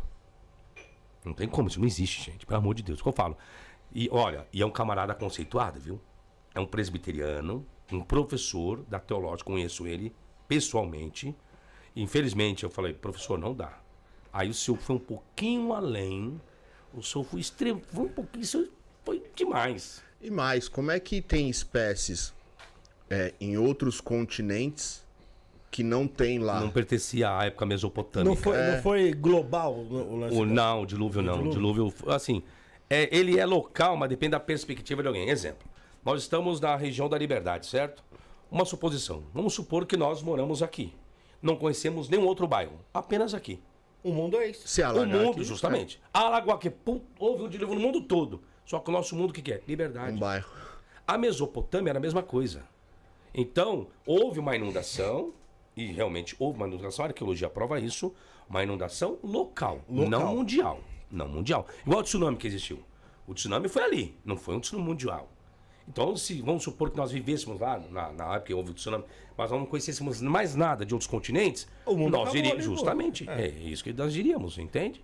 Então vai muito da perspectiva de quem escreve, de quem analisa, de quem vê. Então ele vai relatar dentro da sua perspectiva local, não é mundial. Para dizer que o dilúvio era mundial, é necessário o quê? Que a mapa percorresse todos os continentes, houve o dilúvio, mesmo dentro do dilúvio, a embarcação foi, rodou, todos os continentes falaram, aí foi universal. Só a arqueologia prova que não, não tem como. O geólogo, a geologia prova isso que não. A geologia prova isso. Não tem. né? E a quantidade de dias desse dilúvio? Também isso não existe. 40 dias, né? Não existe. Não, se você, se você colocar, então, é isso que eu tô falando. Não tem como, gente. É assim. São contos adaptados. A Trahades vai falar a respeito disso, de um dilúvio, de uma arca, de aves, de curvo, de tantas outras coisas. Mito de Gilgamesh também.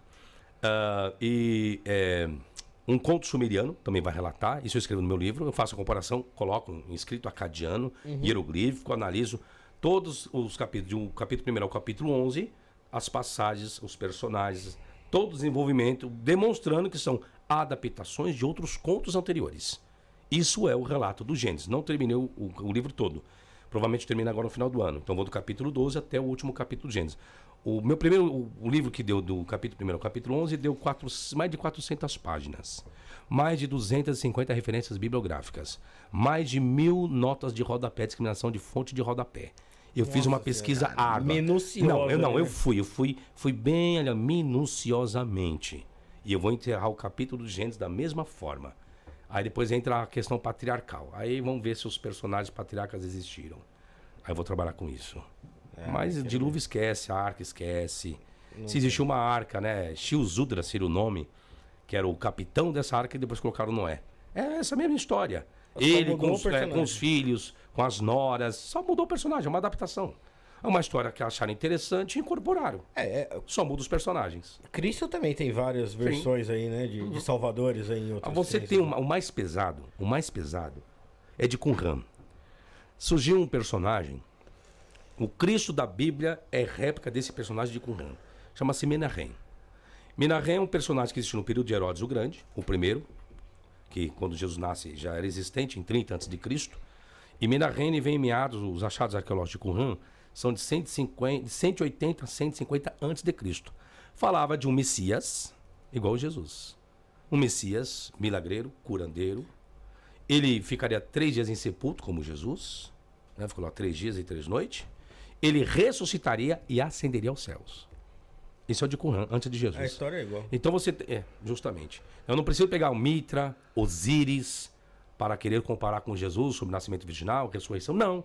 Eu pego um elemento judaico, de uma história judaica, de uma concentração judaica, do Messias já propagado antes de Jesus existir o Jesus bíblico. Antes de Jesus bíblico existir. Quem que era o Jesus histórico? Não estudei ainda. Não posso dizer quem é. É, outro lance é daquele de Jó. Pô, o que parece ali na história de Jó é que Deus fez uma, uma aposta ali com, com o diabo ali. Ó. Ali nós temos "Vamos outro ver." problema. Vamos lá. Qual o problema do livro de Jó? Você vai ver Jó, ele sendo um monoteísta. Jó não é poli. Aí estão dizendo que Jó é o personagem mais antigo. Não pode ser. Porque os patriarcas eram politeístas, como Abraão, filho de Terá. Josué capítulo 24 vai falar sobre isso. Abraão era politeísta, Jacó era politeísta, todos eram politeístas, e menos Jó. Jó no período monoteísta, por quê?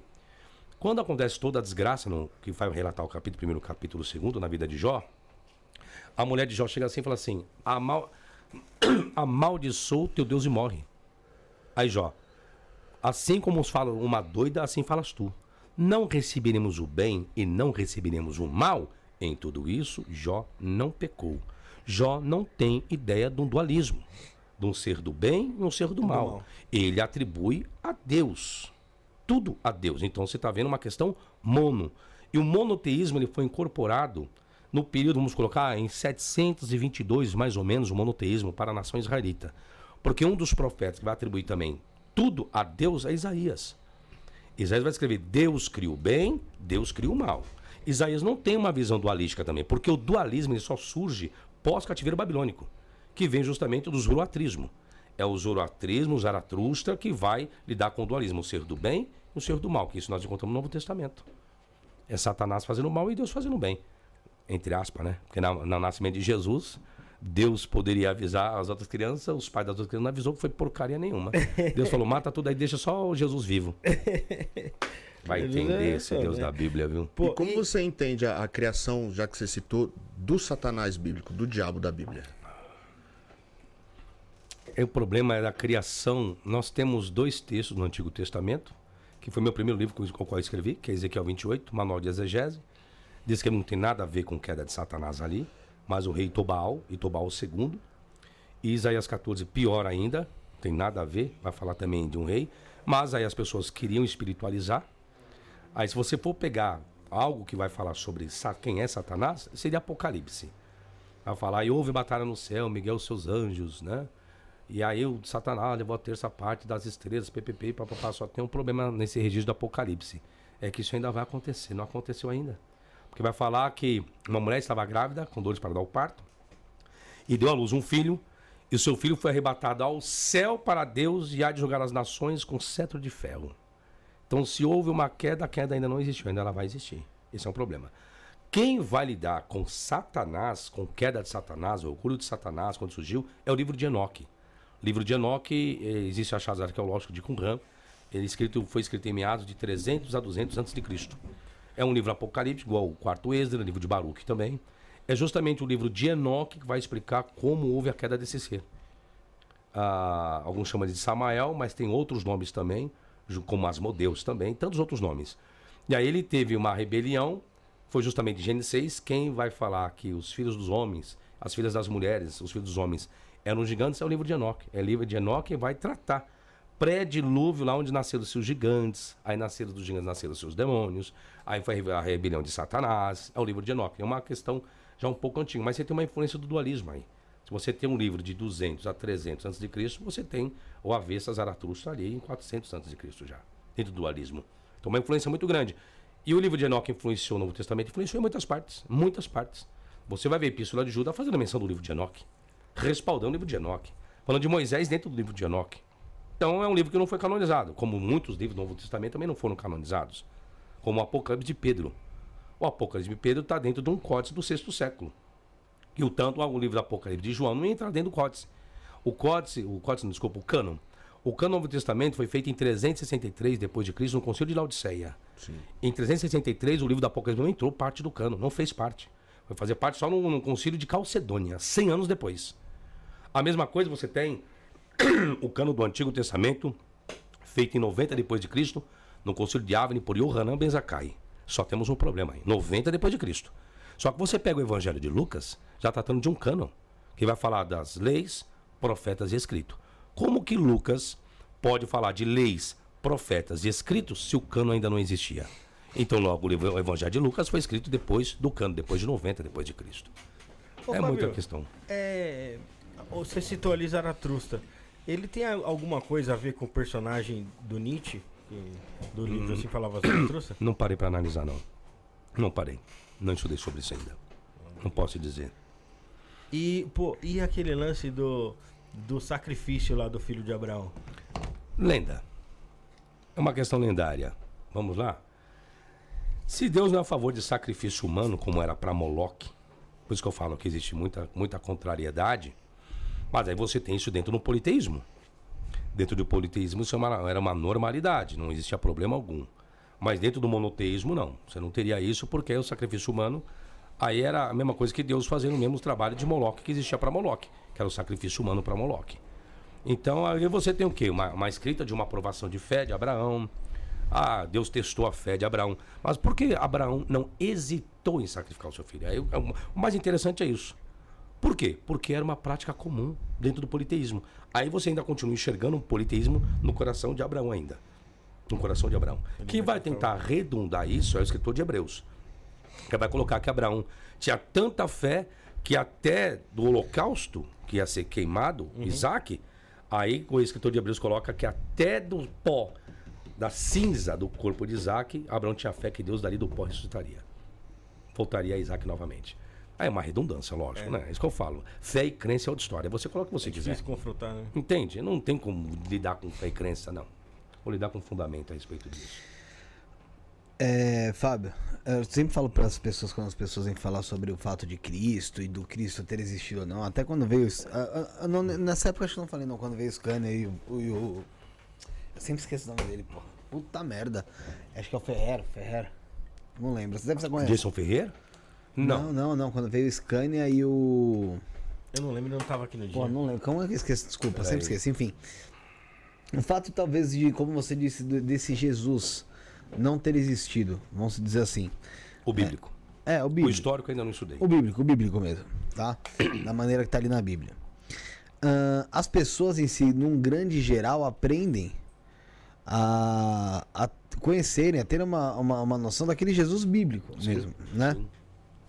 E como você disse até através. No começo do programa, você falou sobre a sua consciência, em relação a como você enxerga ali um, o, como seria o seu Deus, vamos dizer assim. Ahn, tantas pessoas falando de Cristo, seja pro lado bom, lado mal, ah, com ações boas, ações ruins, mas se existe já como se fosse ali uma egrégora formada em cima daquele nome e daquela maneira de ser de- dentro da Bíblia. É, nessa egrégora, você acredita que ela, que ela- você acredita que ela existe? A mesma coisa acontece com Lúcifer, vamos supor. Tem gente que ah, ah, é luciferanista, é luciferanista porque vê o Lúcifer de uma maneira diferente e a própria o, o cristão em si enxerga Lúcifer e Satanás como um demônio, como algo ruim, negativo e que vai fuder com a tua vida.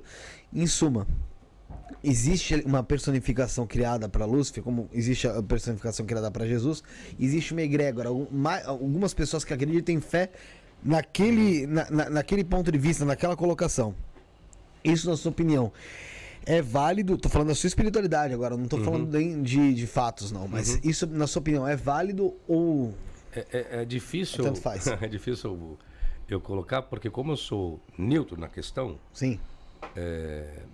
Eu acho que é válido para quem acredita dessa forma. Eu não. Não, eu explico isso por quê. Porque ho- hoje eu vivo num país cristão. Se nós estivéssemos num país palestino, muçulmano, nós não teríamos a mesma crença que nós temos hoje em Jesus, ou que seja, estivesse lidando com o Corão. O mesmo nós poderíamos não ter nenhuma crença a respeito do cristianismo se nós estivéssemos na Coreia do Norte. Se nós nascêssemos lá. Então acho que as pessoas são muito daquilo que é cultivado como cultura dentro de cada país. Então, se eu fosse, exemplo, nascesse em Israel, eu ia ter Jesus como ser divino? Não. Eu ia acreditar em Lúcifer? Também não. Porque judeu não tem isso. Então, se eu fosse um judeu nato que seguisse o, o, o Torá, não é nem o Antigo Testamento, não é nem a Tanar, apenas o Torá. Porque judeu ortodoxo é só Torá, esquece. Não tem Tanar para ele. Conhece o Tanar, sim, mas a profissão deles é apenas o Torá. Então não teria Jesus nada referente a isso. Por isso que eu falo. É, é válido para cultura, fé e crença de cada país. E eu acho que é válido para qualquer questão. Quando eu vi vocês mencionando aqui, né, tá até sobre. Ô Rick, empurra a porta ali que ela ficou um pouco aberta, acho que quando o José saiu. É, alguns fatos aí em relação a, a- a fatos bíblicos e, e que aconteceu aqui. A, a tua também tá aberta, eu acho. O que aconteceu aqui, não aconteceu ali e tal. É, é óbvio, tá? É evidente ali que, que o que tá na Bíblia é o que se relatava, o que se passava naquele momento, naquele Uma lugar, verdade, naquela, naquela verdade. situação. Era, pra mim, eu tenho consciência que é um evento regional ali. Seria um evento regional. Né? É, eu não acredito. Eu, porra, honestamente não acredito que, vamos supor, o dilúvio veio pro mundo inteiro. Né? É, é a mesma coisa, igual você falou, do, eu, vi você comentando, eu tava fazendo negócio lá fora, mas vi você comentando em relação ao tsunami, que aconteceu em tal lugar. Se aquele lugar tivesse um livro que tivesse sendo escrito, provavelmente, e não tivesse uma globalização como a gente tem hoje, sim. ia ser informado que foi o mundo Sim, inteiro. sim, foi o mundo inteiro. O mar avançou contra o mundo. Sim. Né? E, e por aí vai. É, Mas isso você enxerga só dentro do cristianismo ou tem outras, outras religiões? Não sei, é óbvio que você tem a sua essa especialidade, mas acho que acaba estudando, querendo ou não, um pouco de tudo, até pra- por conta de evidências históricas, enfim. Isso só tem no cristianismo ou em outras Não, religiões? Todas. todas. Todas têm. A mesma deficiência que existe dentro do cristianismo é todo- dentro de todas as religiões. Por quê? A partir do momento que você coloca fé e crença, você tira o fundamento fora. Você vê aquilo, acredita naquilo, prova aquilo procura viver aquilo. Então, se existe religião, porque existe fé e crença em cada uma delas. Se existe um livro normativo para cada religião, você vai ter fé e crença naquele livro normativo e vai procurar a sua conduta de vida com aquele livro normativo, porque você acredita que ele é verdade. Então, é em todas as religiões. É todas, havendo um livro normativo ou não havendo um livro normativo. Igual os índios. Os índios têm um livro normativo? Não. Eles são panteístas e poli. E eles têm uma conduta perante aquilo que eles acreditam ser verdade. É a mesma coisa o candomblé, o umbanda. Eu vim de candomblé. Tem um livro normativo? Não. Candomblé não tem um livro normativo a ser seguido. Segue todos os livros São Cipriciano, segue a Bíblia, segue o Corão, se quiser também. Vamos lá, não é religião, mas vamos um pouquinho mais além. A maçonaria é a mesma coisa. Os maçons procuram ter uma vida regrada e mediante o quê? Mediante vários livros normativos. Pode ser o Corão, pode ser a Bíblia, pode ser o que seja. Lógico, é muito mais voltado para a Bíblia, sim. Né? Porque o fundamento é a Bíblia, vamos dizer assim. Entende? Então, é, vai de cada fé, cada crença. Eu, eu digo assim, a religião é ruim? Não. A uma religião ou qualquer religião é ruim? Não. A religião ela é boa, contanto que você faça um bom uso dela. Então, para mim, toda religião é boa, contanto que você saiba fazer um bom uso dela. Agora, que não pode ser um extremista religioso, como existe. Existe extremista em qualquer religião, existe extremista. Pode ser no cristianismo, no muçulmano, no budismo, qualquer uma. No candomblé, na umbanda, existe. Aí não é a religião em si quem fez isso. É a pessoa que, infelizmente, se dopou né, da bipolaridade, da, da, da idiotice e que se torna um radicalista. Entendi. Só deixar claro, gente, pessoal que tá em casa, eu saio um pouco da mesa porque hoje eu fiz canal no dente, então eu tô com ele ali meio dolorido. E tem hora que, mano, bate, depende de como bater o ar aqui, parece que tá me dando uma muqueta. E também porque o Rick, que tava aqui na mesa, pra quem não conhece o Henrique, ele tem um, ele tem um canal que é o Universos Podcast, né? E ele fala sobre espiritualidade lá também. Ele tinha o, o É, Godcast. Universo Godcast? É isso? Universos Podcast. Ah, podcast. Eu falei universo... Godcast? Não, eu achei que era o Universo Godcast. Ah, não, Eu ele teve o podcast, que era que ele falava sobre assuntos aí da assuntos de- da- do cristianismo em si. E então é um cara que conhece a Bíblia mais do que eu, por isso que realmente chamei ele aqui pra pra mesa naquele momento ali, tá? E tem É. o Superchat. Tem então aí que eu perdi. É o Fael Neves. Rafael Neves tá aí no chat, tá? Tá, no milhão. chat. Professor Sabino, Meu Deus. Jesus foi criação dos, ve- dos Vespasianos. E o que você acha da semelhança da guerra dos judeus com os evangélicos que saíram da mesma fonte? Bom, como quer ler a sua primeira parte? Jesus o quê? É, Je- Jesus foi criação dos Cria... Jesus, ele tá afirmando Foi a criação Dos dos Vespas, o imperador tá Vespasiano. filmando. Então, É, ele tá. É. E, aí, ah, qual é o e nome o que dele? você acha da semelhança da guerra dos judeus com os evangélicos? Rafael Neves. Rafael Neves. ó, Fael, Fael. Fael, Fael. Fael Neves, uma boa noite pra você. Fael Neves, eu não posso dizer que Jesus foi criação de Vespasiano. Aí Você está lidando com o imperador romano e é difícil porque Império Romano, até o tempo, de Vespasiano, era uma miscigenação de religião. E dentre os soldados era o mitraísmo. Então eu desconheço a história dessa sua afirmação de Jesus ser uma criação de Vespasiano. Volto novamente, porque nesse período era uma miscigenação de religião dentro do Império Romano. O cristianismo é oficializado posteriormente, viu? Tanto que em 285 vem o decreto para a perseguição, perseguição dos cristãos, esqueci o nome agora, não foi Diocleciano. Depois eu lembro o nome aqui. Então, nesse, nessa época de Vespasiano, não tem como dizer que Jesus foi criação dele, tá? Então, se, eu- se eu pegar Vespasiano, eu vou, eu, vou, eu vou ter que ignorar a relação da patrística do primeiro século, sendo Clemente de Roma, Inácio, Policarpo e Papias. Segundo século tem o Justino Marte, Tassiano que estudia Tessaro, e eu vou ter Irineu de Leão no finalzinho do segundo século, em 185 depois de Cristo, escrevendo contra as heresias.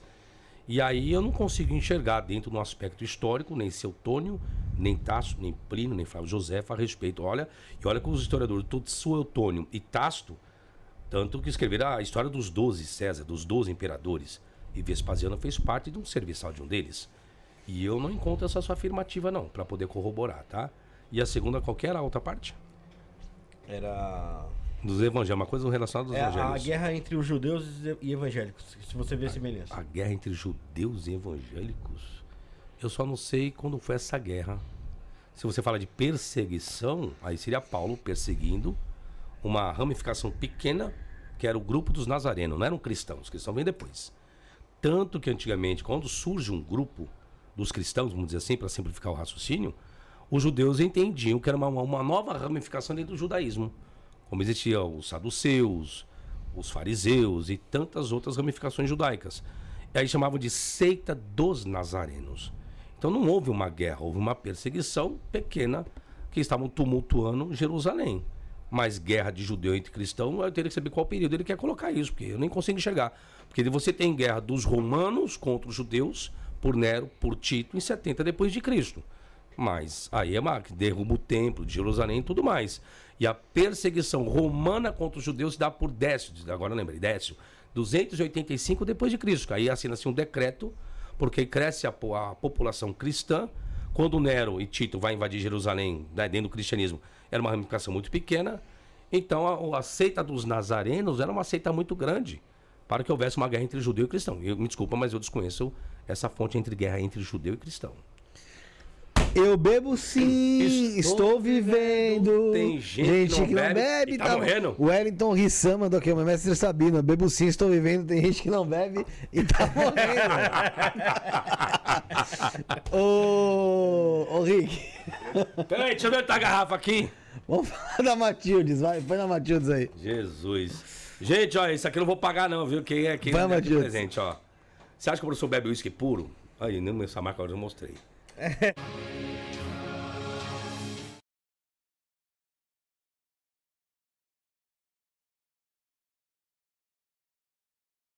Descubra o poder do oráculo da sacerdotisa Matildes e permita que ele seja a bússola do seu caminho. Comece a mudança em sua vida hoje mesmo.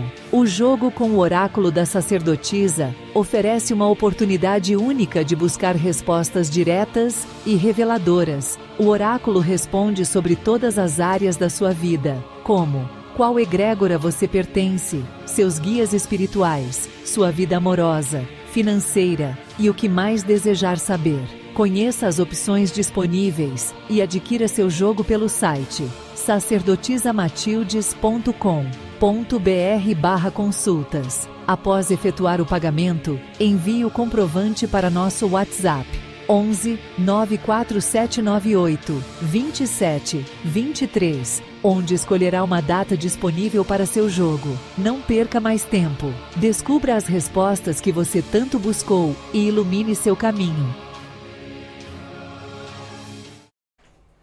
É isso aí, você viu sobre o templo da sacerdotisa Matildes, então sacerdotisamatildes.com.br ou WhatsApp 11 94798 2723. Espero ter acertado. 11 94798 2723. Se acertei, eu sou um monstro, hein? Se acertei, porque não tá aqui, ó. Se acertei, eu sou um monstro. É, um abraço pra sacerdotisa Matilde. Estamos juntos, mas agora fiquei curioso se acertei. Deixa eu ver aqui, gente. Vamos ver na descrição. Quem quiser também tá aí na descrição aí, viu, gente? O contato da sacerdotisa. Vamos ver aqui, ó. 4798-2723. Sou um monstro. Maluco, eu sou um monstro.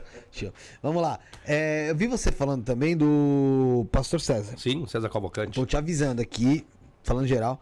Vou fazer o cortezinho que você falou dele e vou mandar pra ele pra fazer o convite pra ele estar aqui com você. Ok, Pastor César, por favor, Pastor César, vem aqui, vamos fazer um debate que é democrático, de fundamentação, mas o senhor pode usar sua fé e crença que não vai ter problema nenhum. Não vou lhe ofender, contanto que eu não seja ofendido, Aqui, tá bom? Aqui, ó, pai Daniel Gava. Conheça esse Bala 12, Felipe Rafa Equipe, abração. É, foi o Daniel Gava que deu pra gente. Tá aqui, ó. Tá sendo usado hoje. Não é olhando pra câmera ali que nunca existiu. Tá sendo usado aqui, hein, Daniel. E eu Isso que não tomando. bebeu, hein? Isso que não Eu tô- bebeu, tô tomando água de coco. Jesus amado, porque não bebeu, hein? O pior é que eu não sou de beber, né? A, a dentista chegou hoje pra mim e falou assim, assim, ó. É, ó, nada de bebida, hein? Ela, pô, fudeu com a- minha boca toda, mano. Queimou minha língua. com- Ela acendendo isqueiro pra fazer um bagulho no meu- dedo. Não entendi. É, aí eu comecei, na hora que ela fez assim, eu fiz. Eu ela tá rua aberta.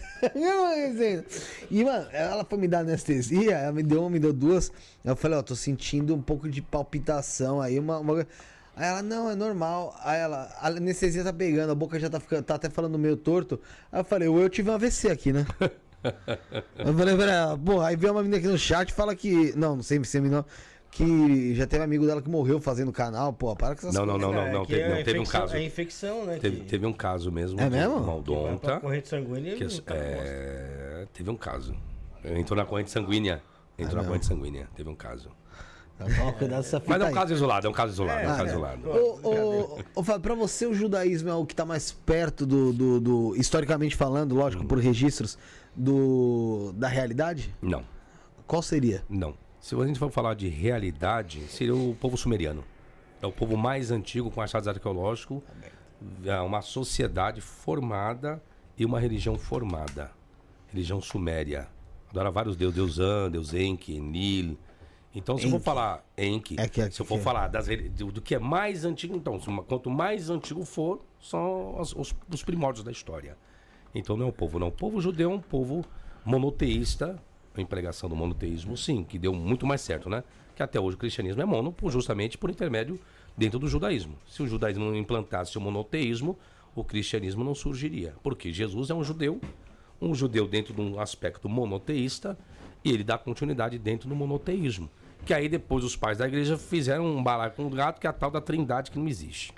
Infelizmente. Tem pergunta aí do Tom. Se você quiser fazer, fazer a tua. Não, e mandar não é o então. tom de moletom. Fala. Não, tô de boa, que pena. é, Fábio, por que é, Davi foi castigado por fazer ali um censo com a população? Fazer o quê?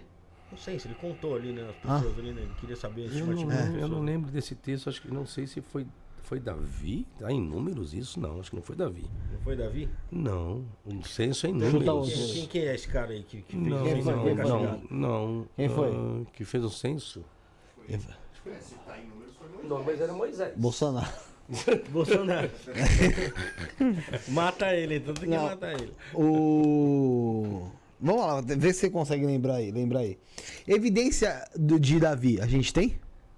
Hum, nós temos uma pedra de mesa, pedra, estela de mesa. Foi Samuel. Samuel. Foi Samuel que 2 fez. o- Samuel 24, 1, 15. Foi Davi então. Foi Davi. Tá. Depois eu vejo. Eu não lembro dessa história do censo. Não lembro por quê. Tenta pegar a passagem, Rafael. É, não lembro agora. Agora vou pegar, não lembro não. Pega a passagem. Você falou do que mesmo? Davi, da existência de Davi. Então, o que existe é uma estela, estela de mesa chamado. Tem o nome Davi. A Estela de Teledana. É, estela- tem de Tem- Teldã e tem estela de mesa. Então, quando você fala de Davi, em termos de personagem, historicamente, o que, que eu dependo? Eu dependo de achados arqueológicos que comprovem a historicidade de locais, né? como ele chegou a governar em vários locais, para poder procurar, mas ainda não estudei a fundo. A única coisa a fundo que eu estudei, até hoje, propriamente dizendo, são temas como inferno, como o Novo Testamento patrística, com isso patrícia do primeiro século, todos a obra dos pais das igrejas do primeiro século. Eu estudei muito a fundo sobre isso.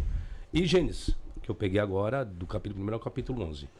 E meu programa é pegar de Gênesis até Apocalipse. Então eu escrevi um livro com mais de mil páginas, cada de livro por livro. livro por livro. Só que eu espero ter saúde e viver mais uns É, porque 50 rola, hein? anos. É trampo. Ah, rola. Esse de Gênesis começou quando? Gênesis eu terminei. Foi nesse ano que eu terminei. Fiz uma série, acho que deu. Você ficou quanto tempo fa- fazendo? Vixe, foram 28 aulas. que São. Acho que uns 4 ou 5 meses. Quase, é um 11 rolezinho. capítulos só. 11 capítulos. É um rolezinho. É trampo. É um um assunto, mas um assunto bem Aqui, aprofundado. ó. É, crônicas, é, primeira Crônicas 21, é, capítulo duas 21. passagens. E Samuel, segundo Samuel 24. Aí mais não adianta, eu vou ter que, eu teria que ler todo o contexto Então, pra tem que isso. ler. Todo se o contexto. pegar. Só você jogar na. Joga. Eu teria que pegar todo o contexto das duas é passagens e questão do censo. Aqui, ó. A 2 Samuel 24. É, em- então enviou o Senhor a peste a Israel desde a manhã até o tempo determinado e desde Dan até Berseba. Morreram 70, e- 70 mil homens do povo. Não, nessa aqui não. Nessa aqui não. Vamos tentar aqui pegar aqui, ó. É, Samuel, segundo Samuel 24. É, Acho que seria ele inteiro, hein, o, Rafael. Samuel 23. Se- Samuel 24. Tá aqui. E a ira do Senhor se tornou a ascender contra Israel e incitou a Davi contra eles, dizendo: Vai, numera Israel e a Judá. Disse, pois, o rei a Joabe, capitão do exército, o qual tinha consigo, agora percorre todas as tribos de Israel, desde Dan até Berseba, e numera o povo para que eu saiba o número do povo. Então disse Joabe ao rei: Ora, multiplique o Senhor teu Deus a este povo cem vezes, tanto quanto agora é, e os olhos do rei, meu senhor, o vejam. Mas por que, ai, mas por que deseja o rei, meu senhor, este negócio? Aí no versículo 4. Porém, a palavra do rei prevaleceu contra Joabe e contra os capitães do exército. Joabe, pois, saiu com os capitães do exército da presença de Israel para numerar o povo de Israel. E passaram o Jordão e acamparam-se em Aroer, à direita da cidade, que está no meio do ribeiro de Gade, junto a Jazer. E foram a Gileade, a terra baixa de Rodsi, também foram até Dan, Jaã e ao redor de Sidom. E foram à fortaleza de Tiró e a todas as cidades dos Eveus e dos Cananeus, e saíram para o lado do sul de Judá a Berseba. Assim percorreram toda a terra, e ao cabo de nove meses e vinte dias voltaram a Jerusalém. E Joabe deu ao rei a soma do número do povo contado, e havia em Israel oitocentos mil homens de guerra que arrancavam da espada, e os homens de Judá eram quinhentos mil homens. E pesou o coração de Davi, depois de haver numerado o povo. E disse Davi ao Senhor: Muito pequeno que fiz, porém agora, ó Senhor, peço-te que perdoes a iniquidade do teu servo, porque tenho procedido muito loucamente. Levantando-se, pois, Davi pela manhã, veio a palavra do Senhor ao profeta Gade, vidente de Davi, dizendo: Vai e dize a Davi: Assim diz o Senhor: Três coisas te ofereço, escolhe umas delas para que, te, para que faça. Foi, pois, Gade a Davi e fez-lo saber e disse-lhe: Queres que sete anos de fome te venha à tua terra, ou porque três meses fuja ah, de teus inimigos e eles te persigam, ou que por três dias haja peste na tua terra. Delibera agora e vê, e vê que resposta hei de dar ao que me enviou. Então disse Davi a Gade: Estou em grande angústia, porém caiamos nas, mãos do de Deus, Senhor. É, nas por- mãos dos homens. é, porque muitos as sua- são as suas misericórdias, mas nas dos homens não caia eu. Então enviou o Senhor a peste a Israel desde, desde amanhã até o tempo determinado, e desde Dan até Berseba, e morreram 70 mil homens do povo, e aí depois Que foi continua. os três dias da peste. É. É, uma- é uma- um, um texto que não tem Caralho. lógica a respeito Limpa a disso, porra. a respeito da leitura. Não tem como dizer que uma coisa aconteceu porque você numerou pessoas. Isso não existe. É, então.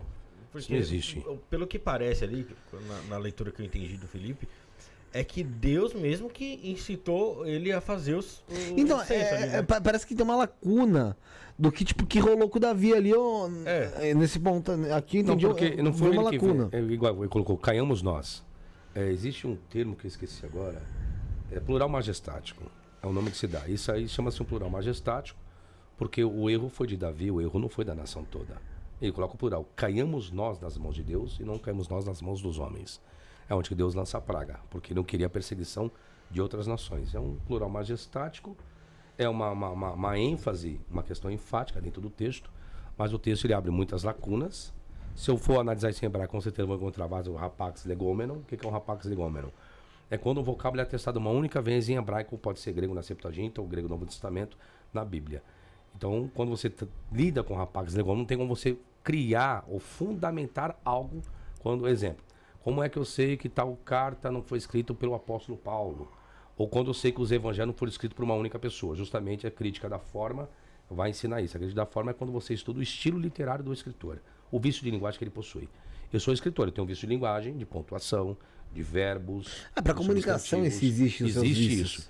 Então, quando você quer ter um entendimento claro de uma passagem, e essa passagem tem muitos rapax legômenos, não tem como você decifrar de forma limpa isso. Não tem como. Ó, o. Cadê? Luiz Lima, não sei se é sobre isso, mas ele fala que assim, ó, que no paralelo quem incita Davi é Satanás. Contexto paralelo. Seria É. de crônicas com Samuel. É, entendeu? Quem, quem citaria Davi, então, aí a Então, gente tem uma. Aí, uma- aí nós temos um problema grave, porque Satanás ele só vai surgir pós-cativeiro babilônico.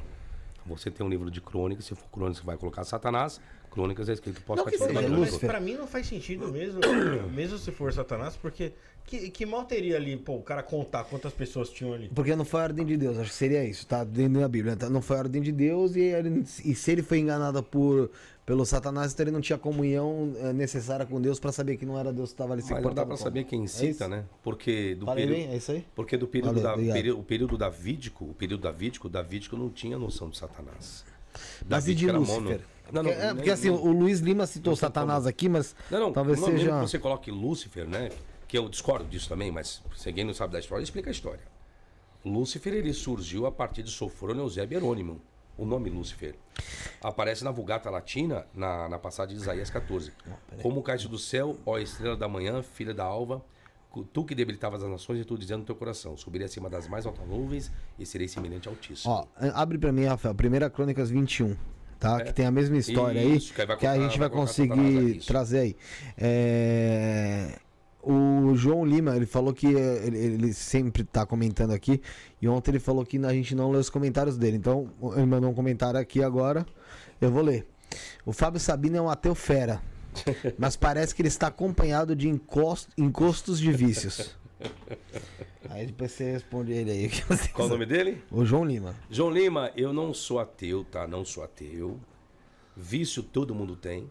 Pode ser vício de linguagem, vício de bebida. Mas, acho que o do teu ele tá falando que é o diabo mesmo. Não, ah, eu não tenho encosto, tá? Eu sei o que, que é isso. A gente fala egum no canoblé. Tanto quando era quando, egum, tanto que eu usava contra egum quando eu ia fazer trabalho de cemitério, usava contra egum, tá? Isso é uma crença, uma crença. Encosto tem pra quem acredita nele. Aí tem. E eu não, não tenho encosto de ninguém. O encosto que eu tenho aqui é da cadeira, ó. Aqui é o encosto aqui, ó. Esse encosto eu tenho. Primeira Crônicas 21. Versículo 1. Então Satanás se levantou contra Israel e incitou Davi a numerar Israel. Ahn, e disse Davi a Joabe, aos maiorais do povo, e de numerar É assim, vou- vou Israel até Dan. Satanás. Vamos lá, agora, agora entendi, vamos lá. Por que uma passagem está Deus outra está Satanás? Chama-se Ticunesoferim. Que, que significa Ticunesoferim em hebraico? Correção dos escribas, é assim. Os copistas, isso sempre existiu, eles não atribuem nada de maldade voltada a Deus e nem a Moisés. E nem a Moisés. Então, porque eles têm Deus como sagrado e Moisés como sagrado. Então, dizer que Deus incitou alguém, então os, os, os copistas, quando leram isso, não, não, não, não, não, Deus não, vamos fazer uma correção, uma nota de rodapé. Então chama-se Ticunesofrim. Exemplo, alguém, al- algumas pessoas vão pegar a Bíblia hebraica, estudo de Gartência, no rodapé lá do texto de Jó, como fala assim, ó, amaldiçoa o teu Deus e morre. O texto correto lá é amaldiçoar. Mas você pegar a BHS, a Bíblia Hebraica de Gartência, vai estar no rodapé dela, no aparato crítico, a palavra abençoar. Vai estar, abençoa o teu Deus e morre. É abençoar ou amaldiçoar? Não, o correto no texto é amaldiçoar. Mas os copistas foram e mudaram. Em vez de colocar amaldiçoar, coloca abençoar a Deus, porque é um termo de santidade. O mesmo se dá entre Samuel e Crônicas. Então, quem, porque Crônicas, querendo ou não, é uma cópia do livro de Reis ou de Samuel. Então, quando vi os copistas viram, que não, não, tá errado, não, não. Quem citou Davi não foi Deus, foi Satanás. Ele chama-se Ticunesoferim, ou seja, traduzindo, correção dos escribas. É isso. Tá respondido aí é, pro Rafael. É, pra mim. É, o Felipe Salles acabou de mandar um superchat aqui. Obrigado pela contribuição, Felipe. Tamo Abraço, junto. Felipe. É, salve meninos, mestre Sabino é fera. Pede pra ele falar do tetragramaton e sua possível pronúncia. Desde já agradeço. Abraços. Vamos lá? Valeu, tamo junto, Felipão. Tetagrama existe. É um, se trata de um verbo, tetagrama, que vem lá de Êxodo, que é Eier, Eier, Asher, Eier, que vem do verbo Eier, primeiro verbo com Aleph. Aí você tira o Aleph você coloca Yud. Você tem o tempo imperfeito e o tempo perfeito. Ação concluída ou ação não concluída. Então, quando você pega o verbo, se você fazer uma construção dele, da, dos sinais massoréticos, qual a pronúncia mais provável? Então, você tem Yud com Re, o Re fecha-se a primeira sílaba, depois você tem o Vav com Re. Então, você tem Yud, Re, Vav, Re. Então, a pronúncia correta seria Yarvá. Tanto que a pronúncia Yar, Yar, é a pronúncia mais utilizada em Êxodo, no Cântico de Moisés, e você vai ver muito isso nos Salmos. Aleluia, louvai a Yar, tá? Então a pronúncia mais correta do tetragrama seria Yarvá. Porque o re, na verdade, ele se torna uma, nós chamamos de matrix lectionis, ou ramot hakiria. O que é ramot hakiria ou matrix lectionis em latim? Auxiliares da leitura. Existiam algumas consoantes antigamente, antes dos sinais maçoretes, ou antes do trabalho dos maçoretas, no período medieval, em 900 depois de Cristo, por pela família de Benacher e família de Benaftali. São os dois grupos maiores dos maçoretas que fizeram sinais de cantilação ou de acentuação.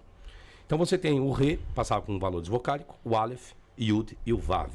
Nós chamamos eh, vogais longas por natureza. Então eu tenho duas sílabas no tetragrama, Yar e o Vá. Eu tenho os dois Res terminando na, na terminação de sílaba. Então o Re, ele passa como Matrix, que é o equivalente a Ya, a Wa, seria o Kametz em hebraico. Então ficaria Yar e Vá. Por isso que a pronúncia mais provável é Yarvá. Isso eu explico no meu livro Yud Re, Vav Re, Criação de Homens ou Divindades. É Yau? Não, esquece, Yau não existe. Isso aí é pra doido, pra demente, que não sabe nada de hebraico, pelo amor de Deus. Eu só ensino há 23 anos só, viu? Só 23 anos só. Sabino, se Jesus é Deus, por que que ele conversa com Deus ali né, quando ele tá aqui na É Terra? por isso que ele não pode ser Deus. Isso aí, o, o- o- a divindade de Jesus e a trindade foram criadas pelos pais das igrejas. Você tem a formação da canonização, quem vai colocar Jesus como divino é o Evangelho de João. Evangelho de João, desde o seu prólogo.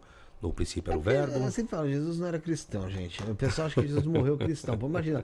a- a- primeiro que ele já ia, mano, olha que coisa mais arrogante. Imagina você chegar falando de morrer e falar, ó, seguinte, Somos cristãos agora. sou cristão, Você é você é, fi- cristão. Fili- filipense, e- né? é, porra, caralho. Então assim, no, no- Jesus não criou o cristianismo, foram as pessoas posteriores a ele que criaram o cristianismo. Sim. Paulo. Paulo que mais estudou o cristianismo, junto com ele, primeiro Clemente de Roma. Foi o primeiro pai da igreja e ele que escreveu duas cartas para a igreja de Corinto. Ele que vai falar e vai endossar Paulo. Pra vocês terem uma coisa interessante, dentre os quatro principais pais da igreja do primeiro século, nenhum desses quatro pais das igrejas conhece o Evangelho de Mateus, Marcos, Lucas ou João. Nenhum dos pais da igreja fala que um evangelho foi escrito por Mateus, outro por Marcos, outro por Lucas e nem por João. Existiam várias oralidades, mas em termos de quem trouxe aquela oralidade, os quatro principais pais das igrejas do primeiro século, ninguém sabe nada a respeito de quatro evangelhos escritos. Ninguém sabe disso. Desconhece totalmente. Um, um fato bíblico que me incomoda muito, Fábio, é a escravidão. Uhum. Que aparentemente ali Deus não tava nem aí pra escravidão ali na Bíblia, né? Não. Fio, quem pode então- mais chorar menos. É, então. Aí então, hoje, o Deus hoje é contra isso? Ele mudou de opinião? O Deus bíblico? O Deus É. bíblico muda de opinião toda hora. O Deus bíblico muda de opinião toda hora. Toda hora ele muda. Primeiro ele dá o seu filho para o mundo judaico. Depois Jesus vem só para o judeu. Depois muda. Depois, quando chega nas cartas de Paulo, mudou. Agora é a graça. A graça é para todo mundo. Só que Jesus não trouxe graça para todo mundo, não. Segundo o relato bíblico, os quatro evangelhos, a graça foi só para o povo judeu. Só para o povo judeu. O povo judeu é quem mais se desfaz dele. Justamente. É. Justamente. Pra É ser-. É. É, você chega lá e fala, "Ah, vamos falar que é um E tem profeta. outro problema. Quer ver outro problema? Se Jesus morre na cruz para perdoar os pecados, que se coloca isso, as pessoas ensinam isso, aí eu pergunto. Então por que Jesus falou para os discípulos batizarem para perdoar pecado? Eu ente- eu- eu entendo, como uma limpeza de pecado ali do que já tinha e, e para seguirem ali, sei lá, talvez essas ordens posteriores. Porque, porra, não dá também pra um bagulho que eu fiz dois mil anos atrás tá limpando tua barra hoje em dia aqui, tá E ligado? aí tem um outro problema. Dizem que Jesus não tinha pecado algum, né? Se Jesus não tinha pecado, então por que Jesus se batizou então? Então, eu- eu- aí eu teria que entrar no texto, achei que Não, entrar no eu texto pra entender. Mas, mas- vai, fa- fala aqui depois que ia falar sobre a desci- ó, todos, sem exceção. Olha quem vai dizer os evangelhos. Todos que desciam ao Rio Jordão confessavam seus pecados. Aí eu pergunto, qual foi o pecado que Jesus confessou para João Batista? Qual foi o pecado que ele confessou? Vixe, desde a infância dele. Não tá na Bíblia isso, não colocaram. Tá, Interessante. mas tá no livro de Enoque ou não? Não, isso Também tá não? no- na infância de Jesus é assim, ó. Lucas é o único personagem bíblico que vai tratar da infância de Jesus. Ao oitavo dia, sua circuncisão, e aos 12 anos, Jesus indagando os doutores. Se Lucas tem a informação de Jesus no seu oitavo dia de nascimento, e Jesus com os 12 anos, por que não colocaram o restante? Por que não canonizaram o restante da infância de Jesus? Já que Lucas tinha acesso diz a ali da, da, da- no, você diz no caso da entrada da, da puberdade ali até. Sim. Vai ter Jesus com 12, depois Jesus com 33, com 30. Mas por que não colocou antes que tem? Mas não quiseram colocar. E onde tem isso? Tem, no, chamado, uma- chama-se Bíblia Apócrifa e Pseudepígrafe. Ela tem em português hoje, traduzida, é só adquirir. Vai encontrar a história de José o Carpinteiro, Maria, a infância de Jesus, Evangelho de Nicodemos. São esses evangelhos que vão tratar da infância de Jesus. E Mas que que Jesus teve uma vida normal ali, ele brigava na... na- Brigava na escola, amigos, ma- matou tal. crianças porque ma- foram e pisaram os passarinhos que ele fazia na praia. É Jesus, te- é? Jesus, certa feita, fazia passarinhos de barros. Os livros da Paulo diz, né? Criava os passarinhos de barro na praia, quando a gente faz os castelinhos. Aí Jesus ia limpar a mão assim, ó. Aí os pássaros criavam vida de barro e saíam voando. Ah, Até um dia que o amiguinho dele foi lá e destruiu os passarinhos de barro que Jesus ia dar vida para os pássaros. ah. Aí Jesus foi e matou essa criança. Ah, justo, né? E Jesus era um rebelde na escola. Jesus era um rebelde na escola. Jesus cegou o filho do, do professor da escola dele. Caramba, Jesus. É, Jesus, é por isso que eu tô falando.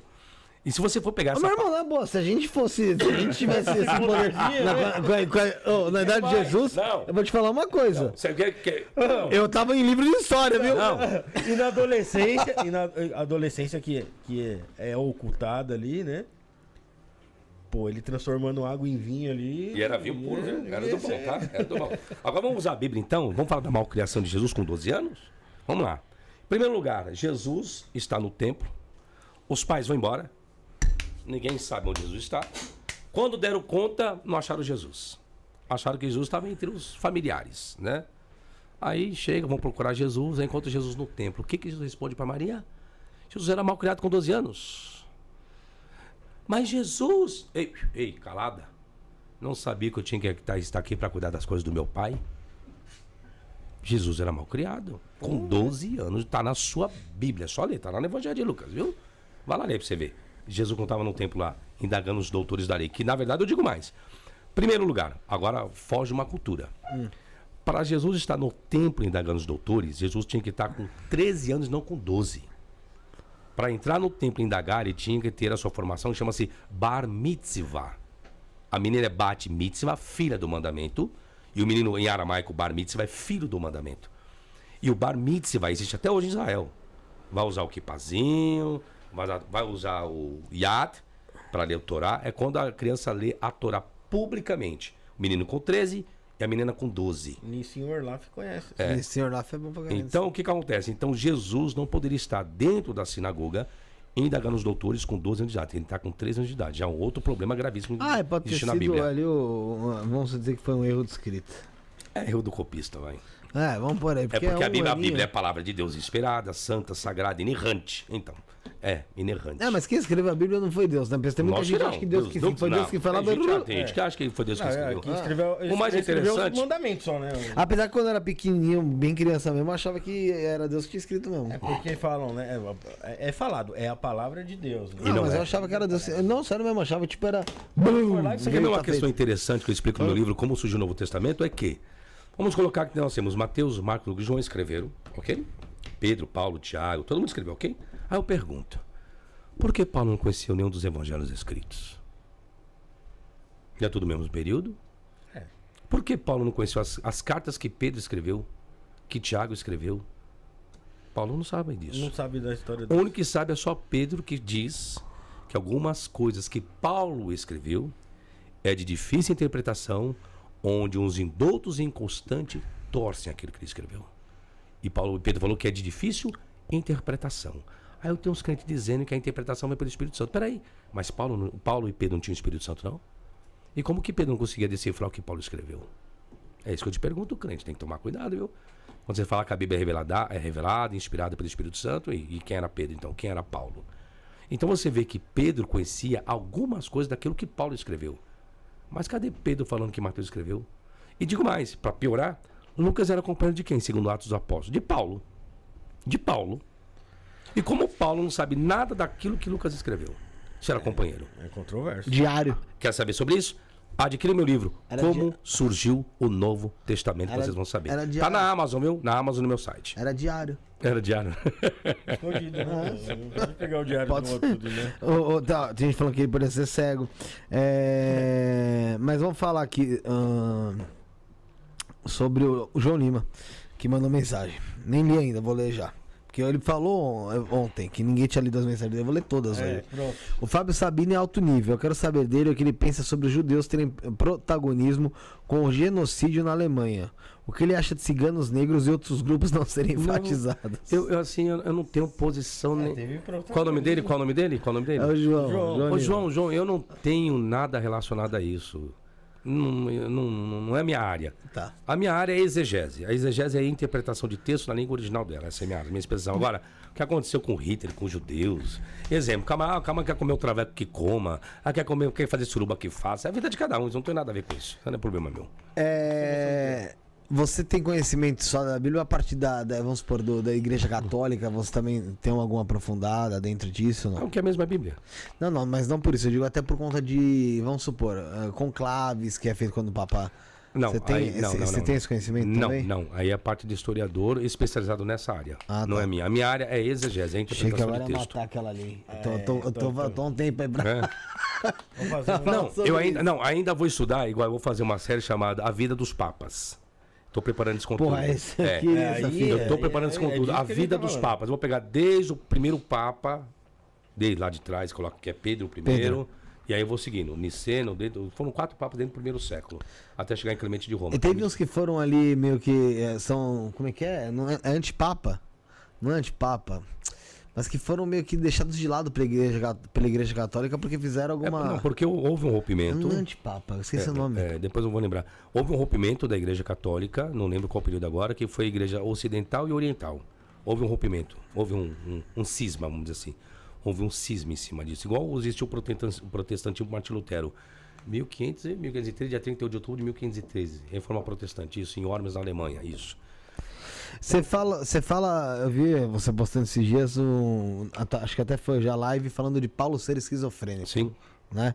Você tava conversando aqui. Paulo tava em Patmos Uhum. e aí ele teve visões que Não, não, mostram. Paulo. Não, Jo- João, desculpa, João. Desculpa, João. Paulo indo para caminho a. Damasco. Viajei, Paulo viajei. indo a caminho a Damasco. Tá, então viajei. Isso vamos falar sobre João. João em Patmos teve algumas visões ali sobre o que seria ali a Nova Jerusalém. Escreveu o Apocalipse. É.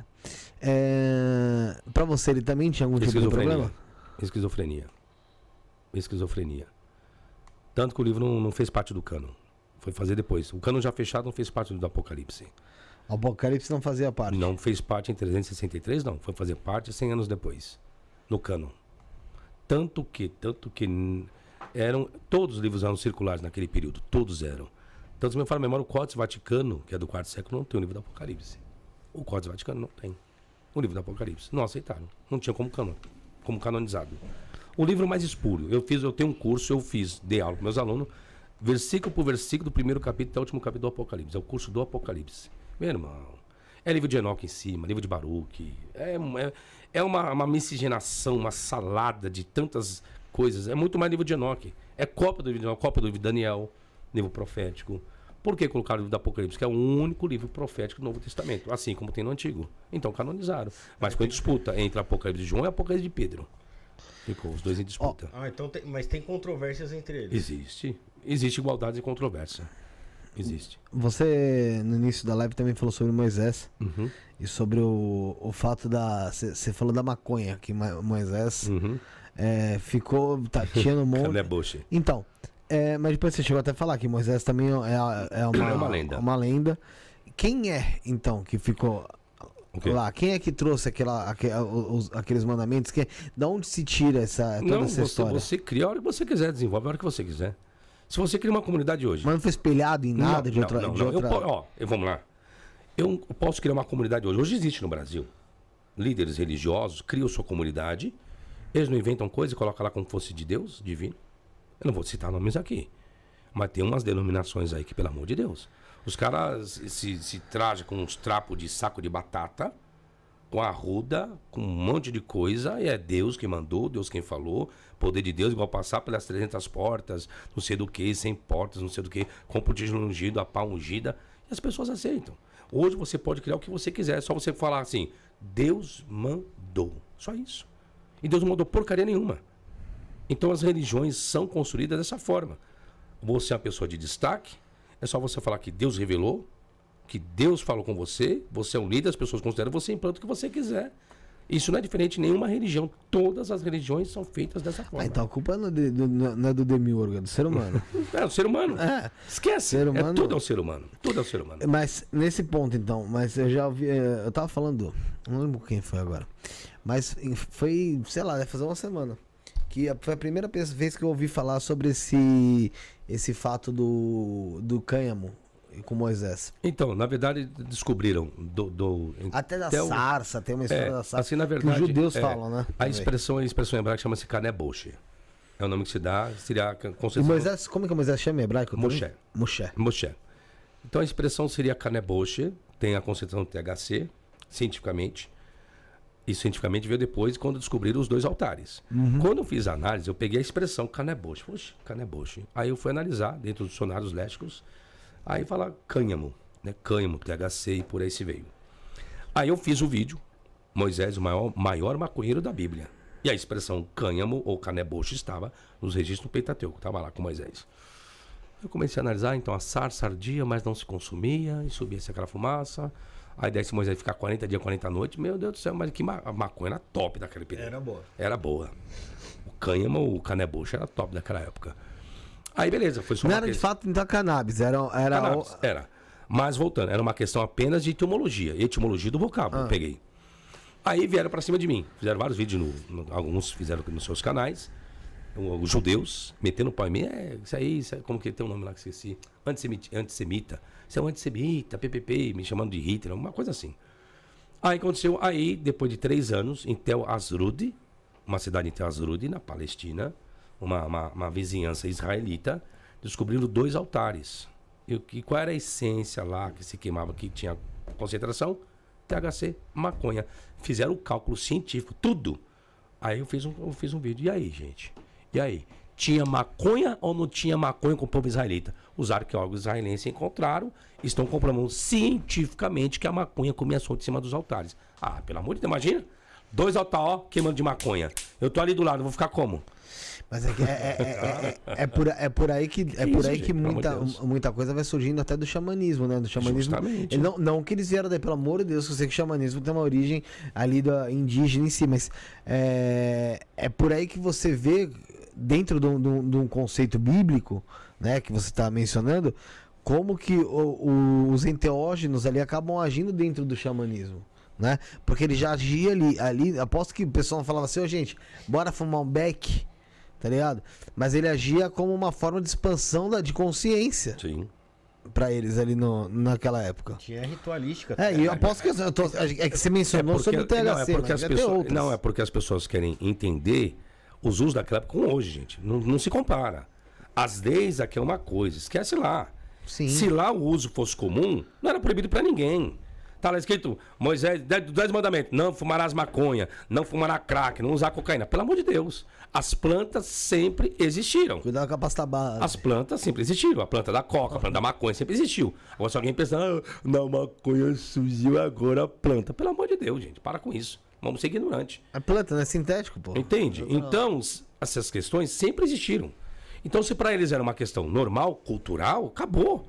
Só que hoje é recriminado. Até entendo isso, mas vai de país para país. Qual país que liberou agora? Aí usa aí, qual que foi? Ah, tem vários, hein? Não, não, agora, agora passou essa semana. sei agora, essa Não sei se foi Alemanha. Acho que foi Alemanha. A Alemanha liberou? Acho que foi Alemanha. Nas- Alemanha. É, que foi Alemanha. E outra, a gente tem que pensar também até que se a gente não voltar, não vão nem voltar muito tempo. Vamos voltar aí, vai. Talvez você pegar seu bisavô, quem é mais antigo aqui, mais, mais- um pouco mais velho aqui na live, pegar seu bisavô, quem conheceu o bisavô. Pô, quem não teve um, um, um vamos dizer, fumava um cigarrinho de palha? Pelo ou de fumava um Deus. cigarro. Então, Nossa. assim, às vezes é algo que era um costume tão, tão tranquilo que, nem era coisa citado. Era como mascar um chiclete. Hoje dia, duvido é. que algum lugar vai escrever alguma coisa sobre hoje em dia. No livro de história vai falar que durante um discurso X, tal pessoa tava amassando chiclete. Não era tomar Ou antes a Coca-Cola. pessoa mascou um chiclete. É que o pessoal não sabe. Abraão tomava Coca-Cola, viu? Lá atrás, lá, já tomava Coca-Cola, já viu? Sabe? E a Babilônia? Babilônia. Uma É- grande, ela é real? grande potência, Babilônia. É real? Sim, Babilônia sim. Babilônia é real. Tem achados arqueológicos a respeito disso. Era uma promiscuidade. Volto. Tinha questões que era normal. Homossexualismo, dependendo da história, era normal. Homossexualidade. Também, Senão homossexu- os caras- ho- homossexual- senão- vai, senão- homossexualidade, é, sempre, desde que mundo é mundo, sempre existiu tudo, gente. Depende da, da cultura de cada, de cada nação, de cada país. Era normal os egípcios. Os egípcios, entre os babilônios e tantos outros. Igual, vamos lá, Israel, porra. O homem tem cinco mulheres. Hoje, hoje, hoje, tem cinco mulheres. Hoje, na nossa cultura. É correto? Não. Não é correto. Biblicamente é correto? Não, não é. É. Mas você tem o correto. Antigo Testamento, pelo amor de Deus. Abraão teve, Noé teve, tantos outros teve. Salomão teve mil. Não querem seguir a Bíblia. Davi teve quantas? Davi ma- matou lá o homem lá pra ficar com Batseba. E Batseba foi mãe de quem? Salomão. Acabou. Que ela era esposa de Urias. Quando ela engravidou, Deus chegou e matou o primeiro prim- primogênito de Batseba. E Davi, que é o, se me fala, mas acho que é o Salmo 51 que ele vai falar uma coisa sobre isso. É crime, meu Deus, um coração puro, e- como que é? E renova em mim um espírito reto. Ele orou, chorou para Deus não matar. O que, que a criança tinha a ver com isso? E Deus matando a criança do homem segundo o coração de Deus, que era Davi. Esse é o Deus da Bíblia, por isso que eu falo. Esse Deus da Bíblia não é meu Deus, me desculpa. Mas é isso, então são culturas e culturas, momentos e momentos. Só que as pessoas, às vezes, a Bíblia é uma questão arcaica, é. Nem, não tem como eu querer aplicar algumas questões na Bíblia para os dias atuais. Não dá. Não, gente, é não total- dá. é- é. Mas tem gente que quer. Até É, quer ver um exemplo? Vamos guardar o sábado que é bíblico. Ah, pelo amor de Deus, quer ver na cara. há 150 anos atrás, como sempre, como sempre diz o Rafael aqui, há 150 anos atrás, até mesmo, isso? né, tinha escravidão e pro pessoal era normal pra caramba não ser no jornal Era normal. escravo. Então, assim, se, o que, se há 150 anos atrás era isso, imagina há 2 mil, 3 mil anos atrás, gente. Então, né? Mas então a Babilônia, a, a- a- a tal da, da Torre de Babel existiu, Não, de Torre fato de não. Babel, não, não, não, não. É, chama-se é, chama é zigurate. diferente. chama-se zigurate. A Torre de Babel veio em cima de uma imagem do zigurate. Porque quando a gente fala de Babilônia, a gente pensa sempre na Babilônia período Daniel, não. Babilônia de 5 mil antes de Cristo. Então você tem Ficava, dinastias. ficava na área da Mesopotâmia ali? não? Isso, é. Dina- Você tem dinastias como dinastias egípcia, dinastias babilônicas. Então são impérios que nasceram e foram com o passar do tempo. Aí vem outros impérios derrubam e assim sucessivamente. Então quando você pega lá a Torre de Babel, isso eu explico no meu livro, que é a origem do Gênesis, são os zigurates que pegaram a imagem e construíram como é, Babel, né? Babel você vem, já vem com um problema já. É, El. El De era Deus. o deus do panteão cananeu, mas não ser do panteão cananeu, era o deus do panteão ugarítico, da nacionalidade ugarítica, junto com a acadiana, que é uma raiz do hebraico descende dessas famílias, ca- acadiana e ugarítica. Então, Deus era o panteão, era o chefão. Então, é, a imagem que se tem é do Deus El, voltado para o Deus El. Ainda eu falo numa live minha, quem Jesus clamou na cruz?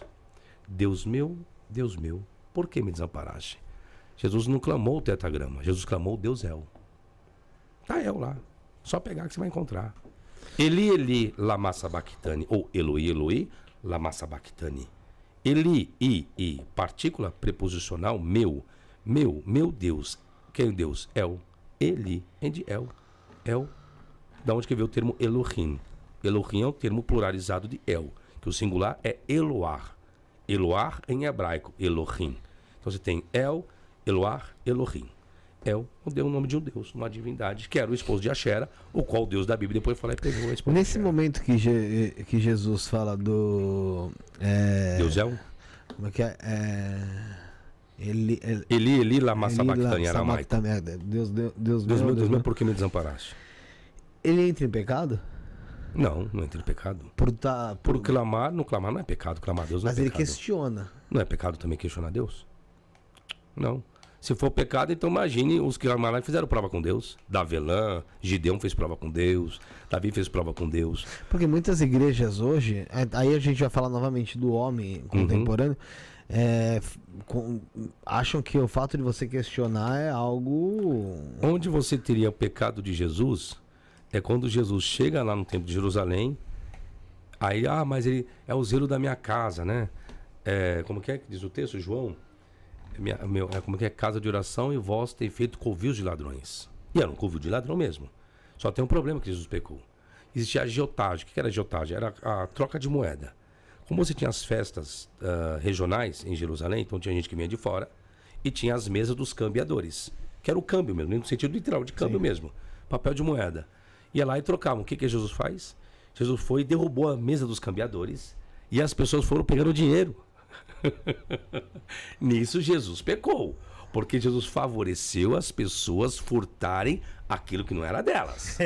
tá? Nisso Jesus pecou. Porque diz a Bíblia. E Jesus derrubou a mesa dos cambiadores. Imagine a cena agora. É, os camelôs vão lá, né? Imagine, cheio de dinheiro na mesa, Jesus vai lá e derruba. E o dinheiro espalhando pra tudo quanto é lugar. É. Porra, gente. Me desculpa, tá na Bíblia. Jesus pecou. Nesse dia, Jesus Vamos pecou. falar do baralho, vamos falar do baralho, você guarda a pergunta, Rafael. Vamos falar. Gente, não esquece do QTR, que daqui a pouco me dá um QTI Tá. pro meu QTH. Tá. Galera, solta baralho aí, ô Rick. Novo baralho cigano e novo site no ar, é isso mesmo.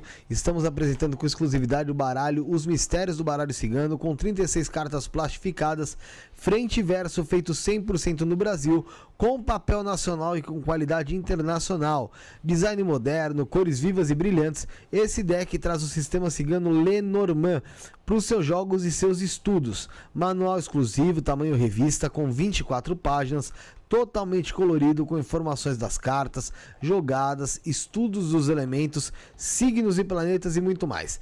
Acesse agora o site www.osmistérios.com.br e compre seu deck nos melhores marketplaces do mercado. Entrega rápida pelo Mercado Livre e o frete grátis da Shopee. Entrando no site agora, você consegue baixar grátis um diário em PDF para você anotar seus estudos e também uma tabela com informações das cartas, signos e planetas. E é melhor você correr, que o preço é muito especial. Volta em mim aqui, Rick. Corre sim lá no site www.osmistérios.com.br que o preço é especial. E além disso, Rick Almeida, tem novidade vindo por aí, lança aí.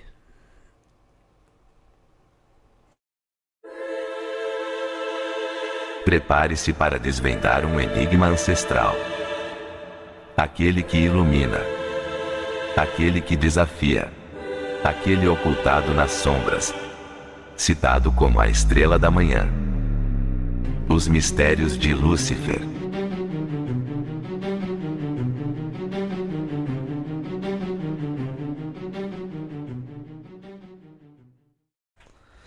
É isso aí, voltamos. Olha que sensacional aí, tá na sua tela. Os mistérios de Lúcifer, é isso, Rick? Tá chegando aí, logo, logo aí com o pessoal do Caminho de Luz. É, meu irmão. Os mistérios de Lúcifer vai estar disponível e vamos ver se a gente consegue fazer o lançamento dele aqui no Isto Não É Podcast, tá bom? É... Rafael, você vai fazer uma pergunta? Eu te É, cortei. tem, tem uma pergunta aqui, é, minha última pergunta. Por que, que a Bíblia promete bênçãos ali, prosperidade financeira, al- algo assim, é, riquezas? E também fala sobre aquele lance do, de um rico ser mais fácil um, um, um camelo passar pela agulha do que um rico entrar no, no- no reino dos céus. Vamos lá. Na verdade, é- ela, a Bíblia, Deus, ele defende o acúmulo de riqueza ou Não. não? Não, não, não, não, não. Dentro dos quatro evangelhos, Jesus fala para a pessoa aprender a viver com aquilo que tem. Isso Jesus falei em Mateus capítulo 6. Né? Ah, olhar os lírios do campo. Mas mesmo assim, Deus vai lá e veste, Deus faz, tal, tal, tal. Que é a oração do Pai Nosso. Aí depois da oração do Pai Nosso, aí Jesus vai falar justamente sobre isso.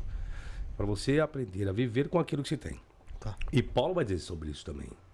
Paulo era, era mantido por igrejas, por pessoas, por Epafrodito.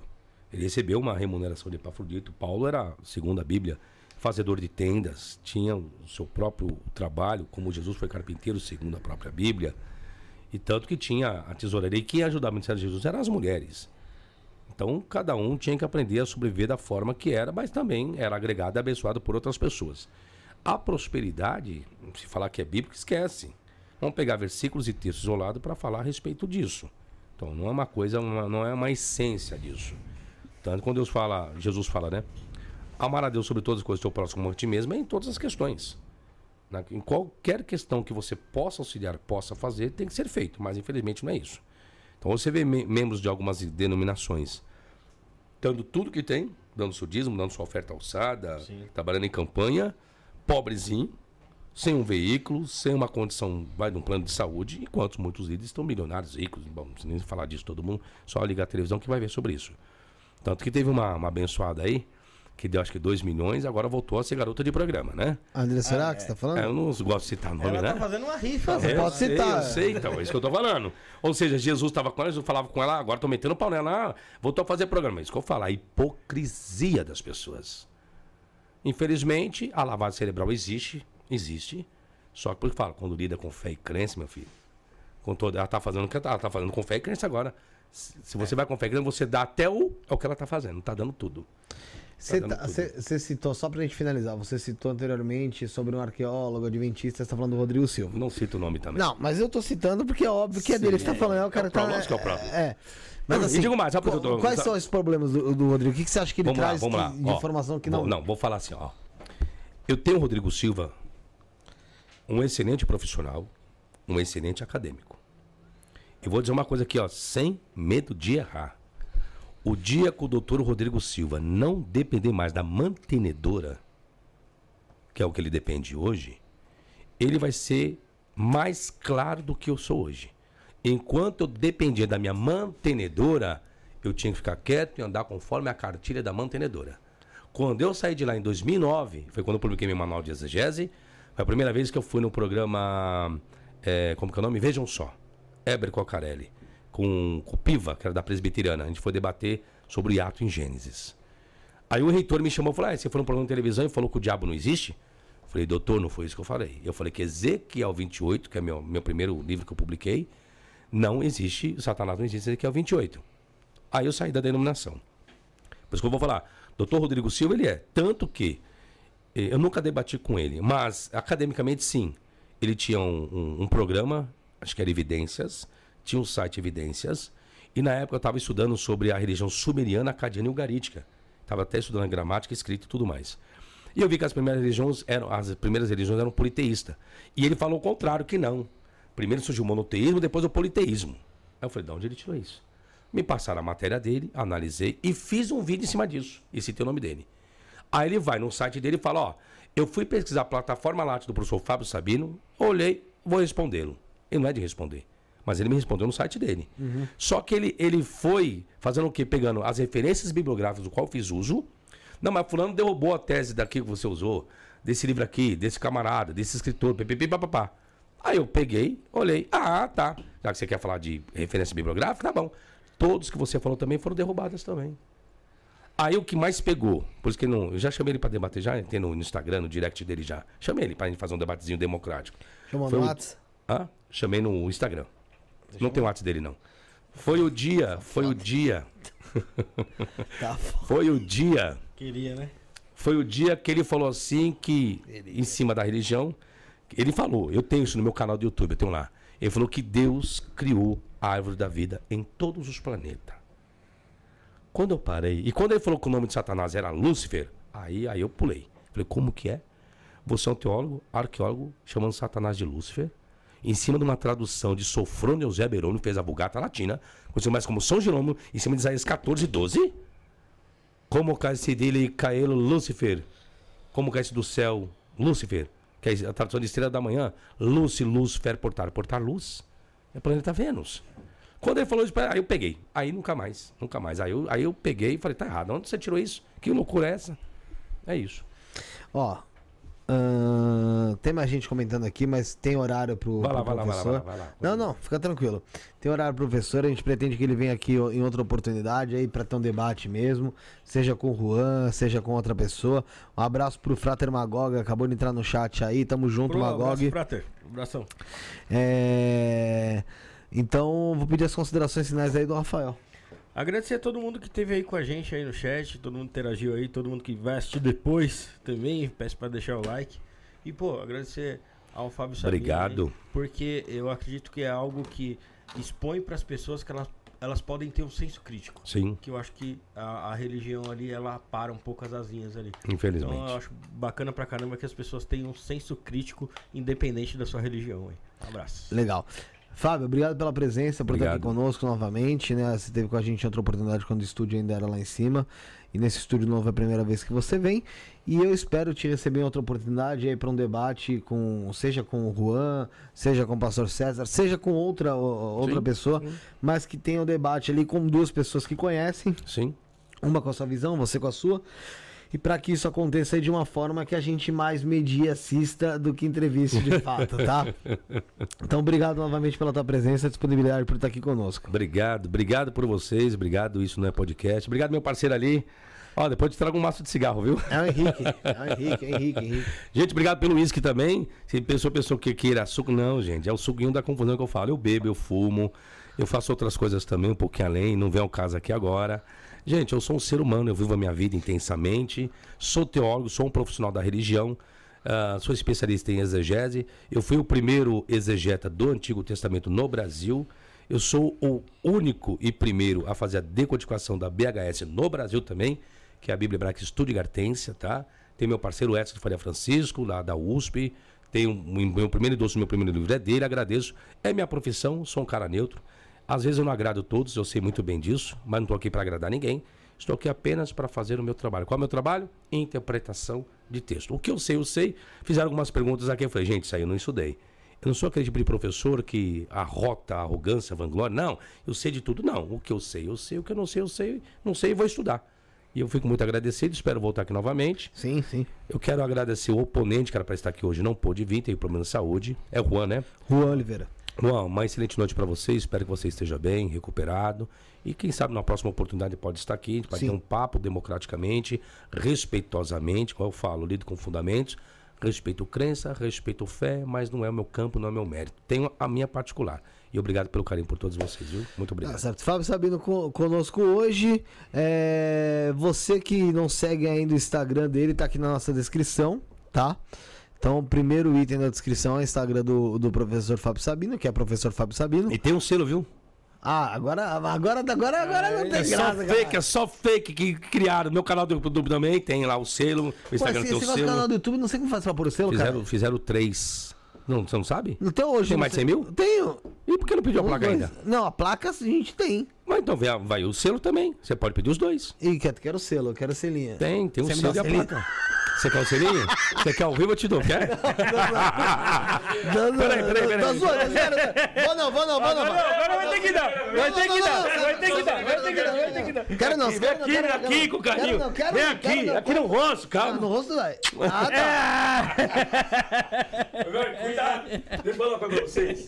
Tá zoando, gente. Não, antes de você falar, ó, deixa eu falar uma coisa assim, ó. Você fala assim pro Bruno, calma, calma. Deixa eu fazer. Gente, assim, ó. Eu tenho uma coisa comigo, eu não duvido da palavra de ninguém e não gosto que ninguém duvide da minha. Aconteceu uma certa feita, eu estava no local, chegou um amigo meu assim, não me conhecia direito, e falou assim: Doutor Maurício, viu, doutor Maurício, tá?